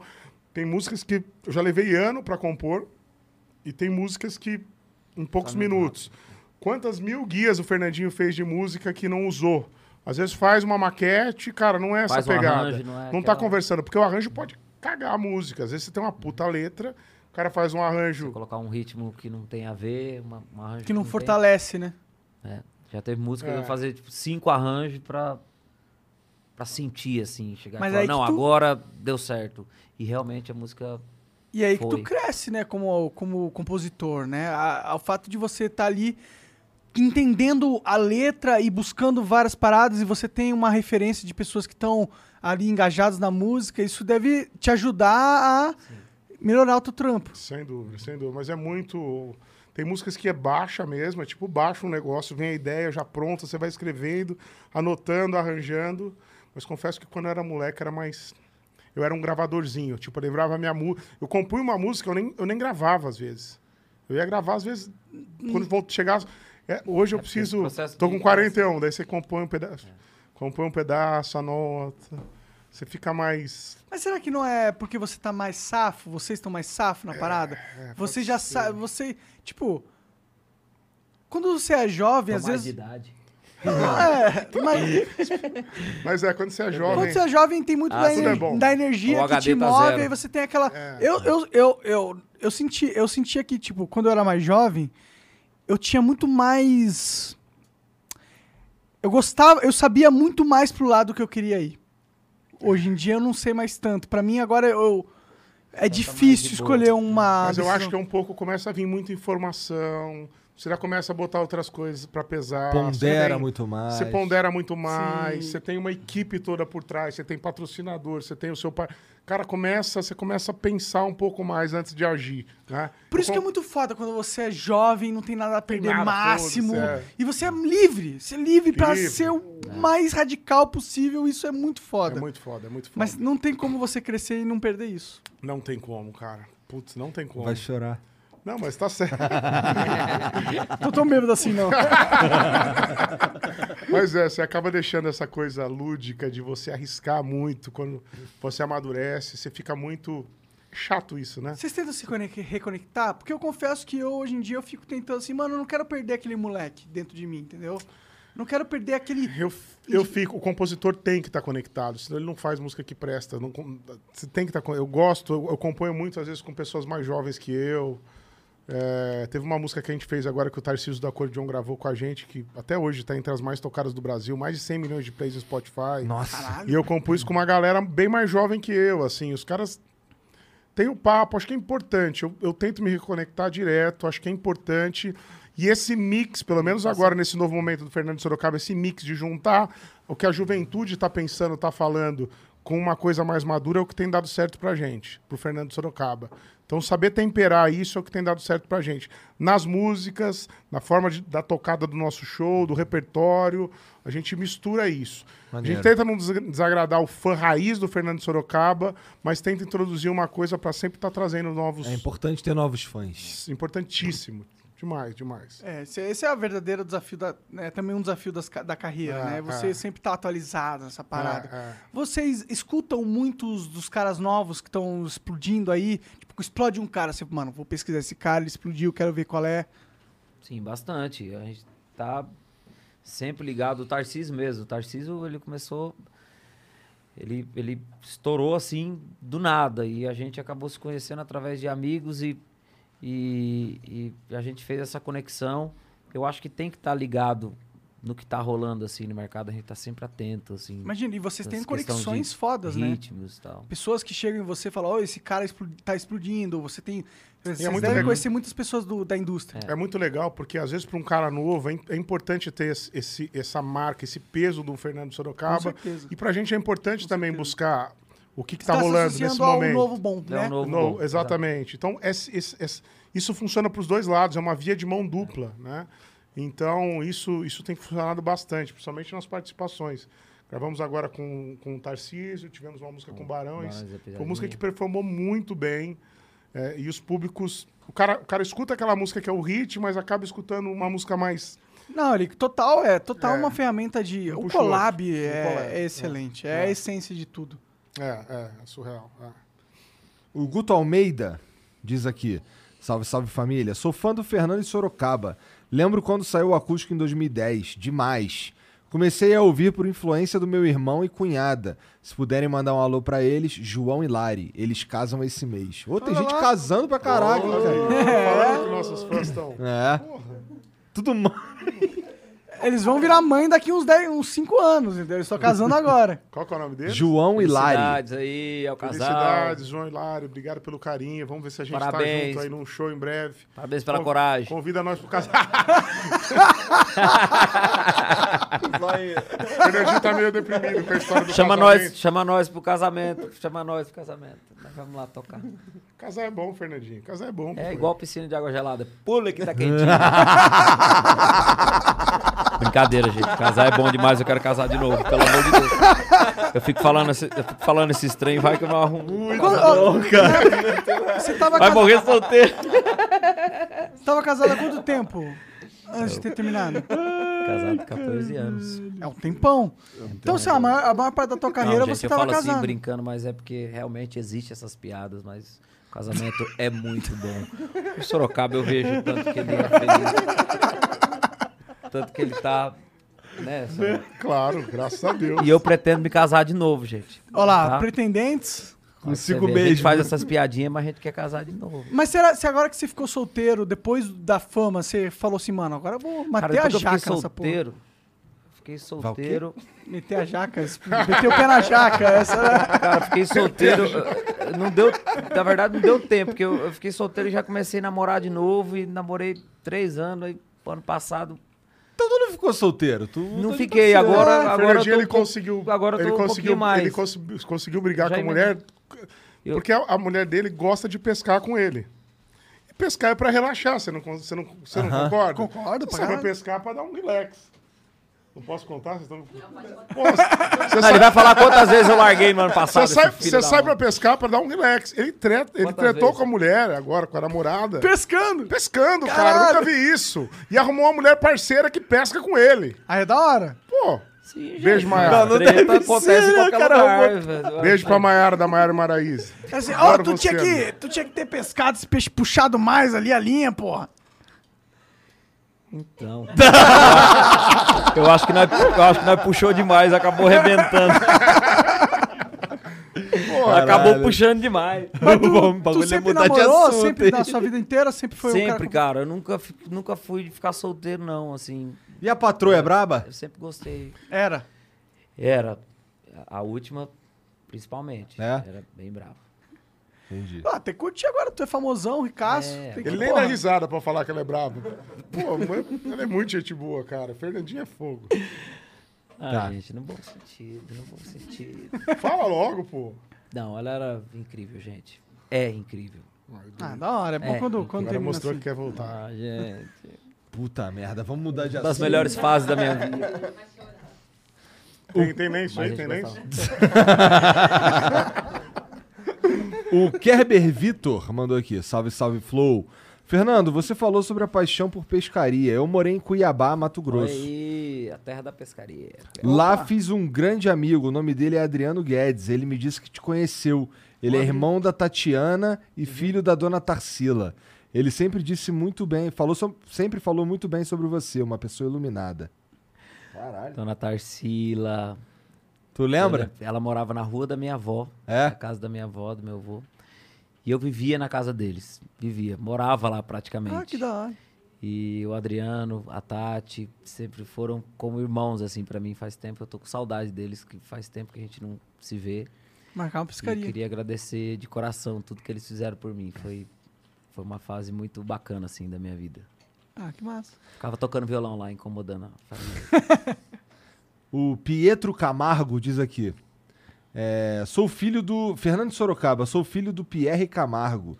Vocês lembram de quando vinham fazer show em Sorocaba, época do álbum Bala de Prata? Deixavam a aeronave na empresa e vinham em casa fazer um churrasco pré-show? Aeronave. Manda um beijo. Ei, essa fase era boa, hein? Manda um beijo pra minha mãe, Karine Camargo. Forte abraço. Pô, beijo, Karine, beijo. Pô, acho que lembro sim. A gente, por incrível que pareça, Sorocaba tem um polo de aviação. E o avião, pra quem é da música, acaba sendo. Um must. É, não must, é uma ferramenta de trabalho que, te que, que faz com que você consiga dobrar dois shows num dia, que faz com que você consiga realizar mais coisas. É e um gravar- investimento nesse É um sentido. investimento, é importante, né? E a gente, Sorocaba é um polo, então a gente ficava muito ali usando a, a pista de Sorocaba, ela deve ser de lá, o pai dela deve trabalhar. Pô, me empresta tu- aí pra eu ir pra Montevidéu, cara. Porra, vai embora, vai embora. Só, precis- só precisava ter ele. porque antes, antes da pandemia nós fritamos ele pra pagar as Tá contas, certo, companheiro. tá tá. Vai sei lá quanto tempo vai ficar sem fazer show, depois compra outro. Compra outro, compra É, outro. Com esse vale a dólar- pena alugar jato? Vale, vale demais. Eu acho que, é, principalmente da quem mora em São Se o cara mora num lugar que não tem acesso a, a- a avião, vale a pena você ter o seu avião. Mas eu acho que a gente fez esse- essa, essa, essa conta, assim. Pra quem tá em São Paulo, o artista que mora em São Paulo, ele tem um leque. E ele pode usar um demand. Ah, só vai eu Fernandinho, vai fazer uma dobra de show que só vai eu Fernandinho, a gente precisa ir. Vamos no menor. Ah, tem que levar a banda inteira. Tem Pega um cara uma- em Sorocaba que loca um avião que é tipo um busão, assim, tipo, é gigante. É um bandeirantes, é um ônibus gigante, que é tipo um. Mas bem assim, barulhento. Cabe o avião- 15. E, e a minha banda às vezes vai entrar, a nossa banda vai entrar nele, tipo, é um troço muito doido, que o avião é tipo é 7, 8. E a banda fala, pô, Sorocaba, cara, você vai botar gente tudo dentro desse avião, cara, 78, cara, esse troço tá muito velho, não dá. Fala, o cara, pensa comigo. Betinho sempre que pergunta, fala, Betinho, cara, se o avião desde 78 tá voando e não caiu até hoje, não vai ser hoje que essa merda vai cair só pra essa porra. Cara, é então. interessante pra caralho. Não quero mais andar em avião novinho, não. Não, e aviação, os caras mesmo sendo velho, o avião, ele sempre, porra, mas... Lógico, Sobe nessa porra e vamos tem voar, da Então, quer dizer, eu, eu, a gente come- quando é bem cuidado, mesmo sendo velho, e é engraçado, os últimos aviões que têm caído são tudo novo, né? É. É um King zerado aí. É que as- 2021. a, a idade do avião, na verdade, é medida pelo tempo de voo. Exatamente. Então, assim, ele é de 78, mas ele não voou esse tempo todo, né? Exatamente. Pois é. Exatamente. Um Pô, mas, que- mas, mas tamo, né? tamo total, eu tô total procurando aí um, um esquema pra ir pra Montevidéu, porque a passagem de volta tá 10 conto, vai 7 cara, Caro, pô. né? Fechou, arruma pra você. É? Tem os caras, Demorou. táxi aéreo.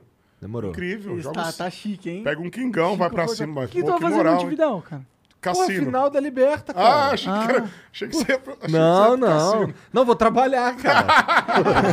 é real, vou Não, trabalhar. Força Sports Clube, tá ligado?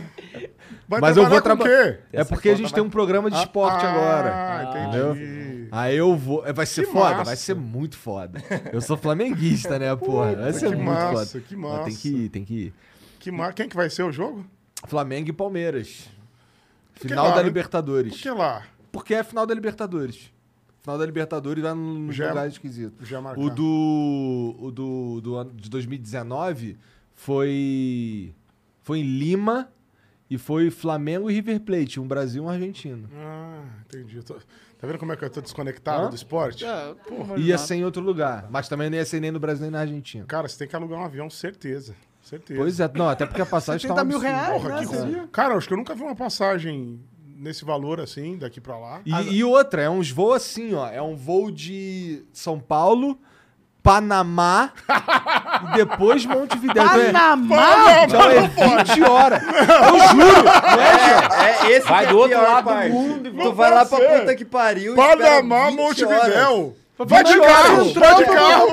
Pro sul máximo. É 20 horas de voo, é uma, é uma Irmão, merda. pega um voo pra Porto Alegre e mete um carro, cara. É, vai pra Porto Alegre. É pega- Não, verdade. parece, não, só mais a tua ideia. Porra! Mais ela já tinha. Cara, Panamá, vai fazer um Z no mapa mundi. Como que isso pode ser mais barato, né? Faz sentido. Vai entender. Mas então, é daí que tá, eu acho. Não é barato. Tá 10, reais, 10 mil reais cada um. Mas como é não pode só ter não um tem direto, voo. né? Só não, É não, Mas tá muito tem. louco. Acho que por causa da pandemia É. deu uma travada nos É. voos. Não, os mas caras os estão voos- querendo recuperar o ano inteiro. Cara, eles estão querendo recuperar e estão socando a faca. As passagens estão muito é caras. isso. Mas também total. as passagens diretas já foram já. Vagabundo já comprou há muito tempo. Ah, entendi. Entendeu? Tá bom. É Flamengo e Palmeiras, final da Não, Libertadores. pega um né? avião pra, pra Porto Alegre, sobe Porto na Alegre. caranga. Vai ficar Se não der barato. certo isso, né? Lógico. O, o plano A eu já tinha, chega Tá. na moral. é, tá, favorando. Particular. Manda, manda plotar ti- é, Flamengo, pra aquele Imagina. bolo. Vou mandar plotar Flow Sport Clube. Isso aí. Que isso? Fala no cu do Flamengo. 600 mil, vai. Salve, Flamengo. O AM Ferramentas mandou. O Sorocaba foi modesto, mas é um influenciador gigante do mundo do cavalo. Sorocaba, além do Aras, quais outros negócios você tem no meio do cavalo? Parabéns pelo trabalho. um abraço mais da equipe aí. Cara, isso é um da negócio que veio da minha família. Ele, né, meu avô foi um dos primeiros caras a importar quarto de milha pro Brasil. Que isso? Ele, o quarto de milha é uma raça que é a mais, que é a mais difundida no Brasil. que é isso? Não faz o Monark rir que ele tosse, cara. É foda, pulmão não tá bom. Eu tô sorrindo. O quarto de milha é uma das raças mais top do Brasil e é um cavalo que, que tem esse nome porque ele é, um, ele é um cavalo mundo, né? muito versátil, ele tem muito arranque. Então, num quarto de milha, até 500 metros, sei lá, 400 e pouco, ninguém pega ele. Ele é o cavalo mais rápido. E ele é usado nas fazendas, pra você correr atrás de um bezerro pra laçar, pra curar. pra você- Ele é o cavalo que, que se difundiu muito forte aqui no Brasil. Meu avô foi um dos primeiros caras a trazer essa raça pro Brasil em, na década de 70. E, e assim, é um cavalo que, que é, é, ele, ele tem os seus cuidados, mas a parte reprodutiva no Brasil, assim, de, de inseminados, garanhões e tudo mais, é, a gente tem uma. Meu avô tem, tinha uma, uma. Ainda tem essa central agora da minha mãe, mas tem uma central de reprodução tem bons veterinários que fazem esse trâmite todo de coletar o sêmen do cavalo, colocar o sêmen na égua X e mandar, e entregar. A égua não está é, não está ciclando. Às vezes pegar o, o óvulo de uma égua, colocar numa égua receptora, que essa égua é só uma barriga de aluguel. Então, tudo isso é feito desse, dentro desse área que chama Rancho das Américas. Entendi. Rancho das Américas. E é, e é, Maneiro. É pica? Que é o maior do Brasil? Qual que é essa porra? Fala pra mim. é um não seja grandes, modesto. É um dos grandes. É um, dos, grandes. É, é um dos grandes. Abraço pro pessoal do rancho, doutora Denise, Valdemar. Eu tenho uma história boa para contar. Eu fui para os Estados Unidos a pedido do meu avô. Falou, filho, eu sei que você está indo para lá para ver o negócio da- de show, de música que você está indo, mas quando você voltar, tem um sêmen no cavalo. Que pedido super normal, né? Tem um sêmen no cavalo, isso há 10 anos atrás. Tem um sêmen no cavalo que eu queria trazer pra cá, mas, bicho, ficou congelado lá. O cavalo já tinha vindo pro Brasil. Então já tinha sêmen, o cavalo já tinha sido nacionalizado. This is your summer. That means Six Flags and the taste of an ice cold Coca Cola. We're talking thrilling coasters, delicious burgers, real moments together, and this. Coke is summer refreshment when you need it most, so you can hop on another ride or race down a slide at the water park. Six Flags and Coca Cola. Come make it yours. Visit sixflags.com slash Coke to save up to $20 on passes, plus daily tickets starting at $34.99. né? E ele queria trazer esse sêmen que o cavalo tinha morrido e tava lá e ele ia dar muito trampo pra trazer. Falou, tem como trazer esse sêmen? Falei, ah, cara, não vou me envolver com isso aí, mas vou levar um laranja pra trazer esse sêmen, uma mula. que era o sêmen de é, mula de trazer sêmen. Enfim. Aí, aí tinha, um amigo, tinha um amigo na, meu na fazenda, o Du, que ele falou: Sorocaba, eu vou com você. Eu falei, Du, eu vou te bancar. Só única. Você vai curtir Nashville, a gente vai pro, pro, pro, pro- pra Dallas, depois nós vamos pro cassino, vamos fazer um regaço. Só que só a única missão é trazer esse sêmen na sua mala, que eu não posso, sou artista, eu não posso me meter nesse rolo aí. Cara, e fui buscar esse sêmen, tava numa Sorocaba central. é pego no aeroporto com sêmen Calma de que cavalo. você- Será que ele você ficar bombado? Você Era vai isso? ver a merda. É, mas Aí, aí a gente. já chamou o amigo dele. Aí a gente chegou, eu falei, Du, você vai ter que trazer isso. Fomos na central nos Estados Unidos buscar o sêmen. E a gente começou a ver um leque de sêmen de outros bichos lá. Nossa, que burrinho bonitinho, a orelhinha dele é grande. Vamos levar o sêmen desse burrinho. 50 dólares, 10 doses de sêmen. Dá esse a- a- do burrico. Ah, tem o boi que tem o chifre, que vai daqui lá. Olha que legal, vamos levar esse sêmen pro Brasil. Pega a porra do boi lá, joga no negócio. Ah, literalmente. Caralho, o cara. Foi juntando tudo. Carregamento de porra. que o cara- Ah, tem o, tem o jumentinho da orelha, tem o boi do chifre, tem um cavalo pintado. A gente foi juntando, um pônei. Virou uma porra de uma arca de Noel, tonel. Cheio de porra. Re- Resumo da história. Fechou. Ele fechou o tonel no nitrogênio e botou dentro da malinha dele, achando que não ia dar nada, forrou com os negócios, tinha uma cruz texana que ele botou em cima. Mas ficou um troço muito mal feito, assim, que ele fez, botou... Não, foi um rolo. Beleza, subiu no avião, embarcamos. E daí eu, eu tava na executiva, ele tava um pouco mais atrás na, na econômica, do lado lá o Du, um veterinário amigo nosso que era o Tuco, e meu primo Nelsinho. A gente sentou, ele sentou lá atrás, o Nelson me conta. Sentamos tal, fechou a porta do avião. Ele, graças a Deus, cara, embarcou. Lindo, cara. O rolo que era sair dos Estados Unidos com sêmen. Ó, tá Dois embar- litros de sêmen Graças de garantido. Meu amigo, abriram a porta do avião. Isso que abriram, começaram a chamar Eduardo Leite, Eduardo Leite. Comparecer. Eduardo? Eu nunca. Eduardo Leite. cara é Eduardo Leite. Eduardo Leite. Eduardo Leite. Nisso, o veterinário, que era o Tuco, o veterinário do Tuco já foi na costela dele. Ó, não? o sua parte na, na viagem era isso: assume a bronca, não fala, eu sou veterinário, eu quero trabalhar nos Estados Unidos, não fala meu nome, assume a bronca e vai. Ele pegou e baixou o bonezinho e foi, filho. Na hora que ele passou do meu lado, só deu uma risada. Ele foi aqui, só, só podia sair ele, não podia sair mais ninguém. Saiu da. Eu nunca vi abrir porta de avião, ainda mais lá fora. É raro, é? Abriu, ele saiu pra fora. Cara, um puta piseiro. Resumo, o avião ficou uma hora parado, Parado. sem sair de lá. Diz que ele saiu lá fora, teve que chamar um tradutor.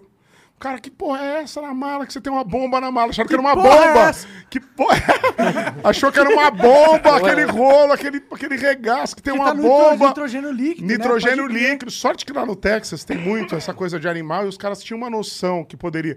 Como é que você prova que tem sêmen de cavalo? Disse que ele falou: quem prova é a égua, não tem como provar.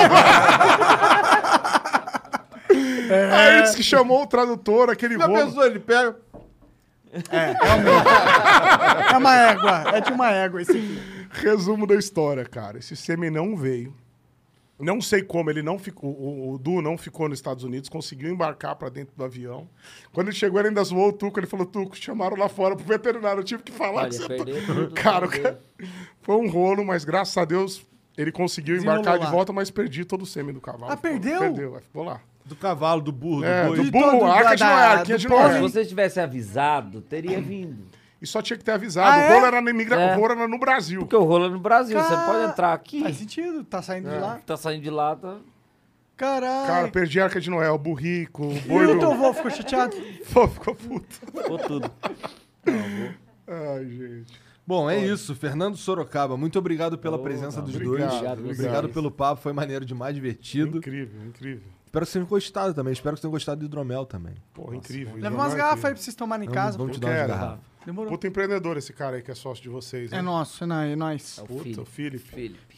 Abraço. quem quiser .com.br, degustar. né? Puta Vinho mais vendido do Amazon. E bom. É verdade. É. Muito bom, muito bom. Vinho mais Não vendido é o hidromel, é o vinho. Muito louco. Mas me fala aí, onde é que, o- onde é que os cara, como é que os caras fazem pra seguir vocês? É um dia mais importante seguir? Tudo Então, mais. arroba Fernando Sorocaba, né, no, no Instagram. A gente tem o nosso olha lá, YouTube, eles têm Instagram de casalzinho. YouTube. Arroba Fernando e arroba Sorocaba também é nosso. E O YouTube- teu arroba é. Fernando? Arroba Fernando. Caralho! Único do mundo! que eu roubei de alguém que tava. E eu peguei o da cidade antes da cidade. Então deve ter gente de Sorocaba que não gosta, amor.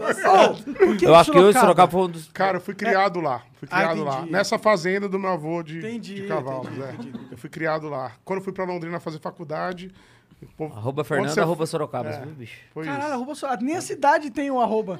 E segue Caramba. o nosso YouTube aí também, galera. Se inscreve no YouTube que a gente sabe que os caras dominam aqui. O YouTube Fernando Sorocaba tem 2,6 milhões de pessoas Nossa lá. Senhora. Vamos ver se esse povo do Flow migra um pouco. Dá é. uma força pra gente, pô. Porra, você não precisa de força, não. Porra, que, que massa, Cara, cara. é o Fiquei Sorocaba feliz. falando isso. Não consegui conhecer o Sérgio Sacani, mas vai ficar Pô, pra uma que Sérgio próxima. foi embora? Não, pô, tá rolando lá. Vamos entrar na Vamos live lá, lá, vamos invadir a Vamos live lá na dele. vamos invadir a live dele. Massa, massa. Então, é, inclusive, galera, estamos finalizando. Segue o Fernando e o Sorocaba, por favor. É, segue nós Obrigado, também galera. e vai lá no Sacane que tá ao vivo e a gente tá indo pra lá. Vai conferir a gente ali. Boa. Muito um obrigado. beijo. até Tchau, mais. tchau. Valeu, gente. Oh, we could, we could fly. This is your summer. That means Six Flags and the taste of an ice cold Coca Cola. We're talking thrilling coasters, delicious burgers, real moments together, and this. Coke is summer refreshment when you need it most, so you can hop on another ride or race down a slide at the water park. This is your summer. Six Flags and Coca Cola. Come make it yours. Visit sixflags.com slash Coke to save up to $20 on passes.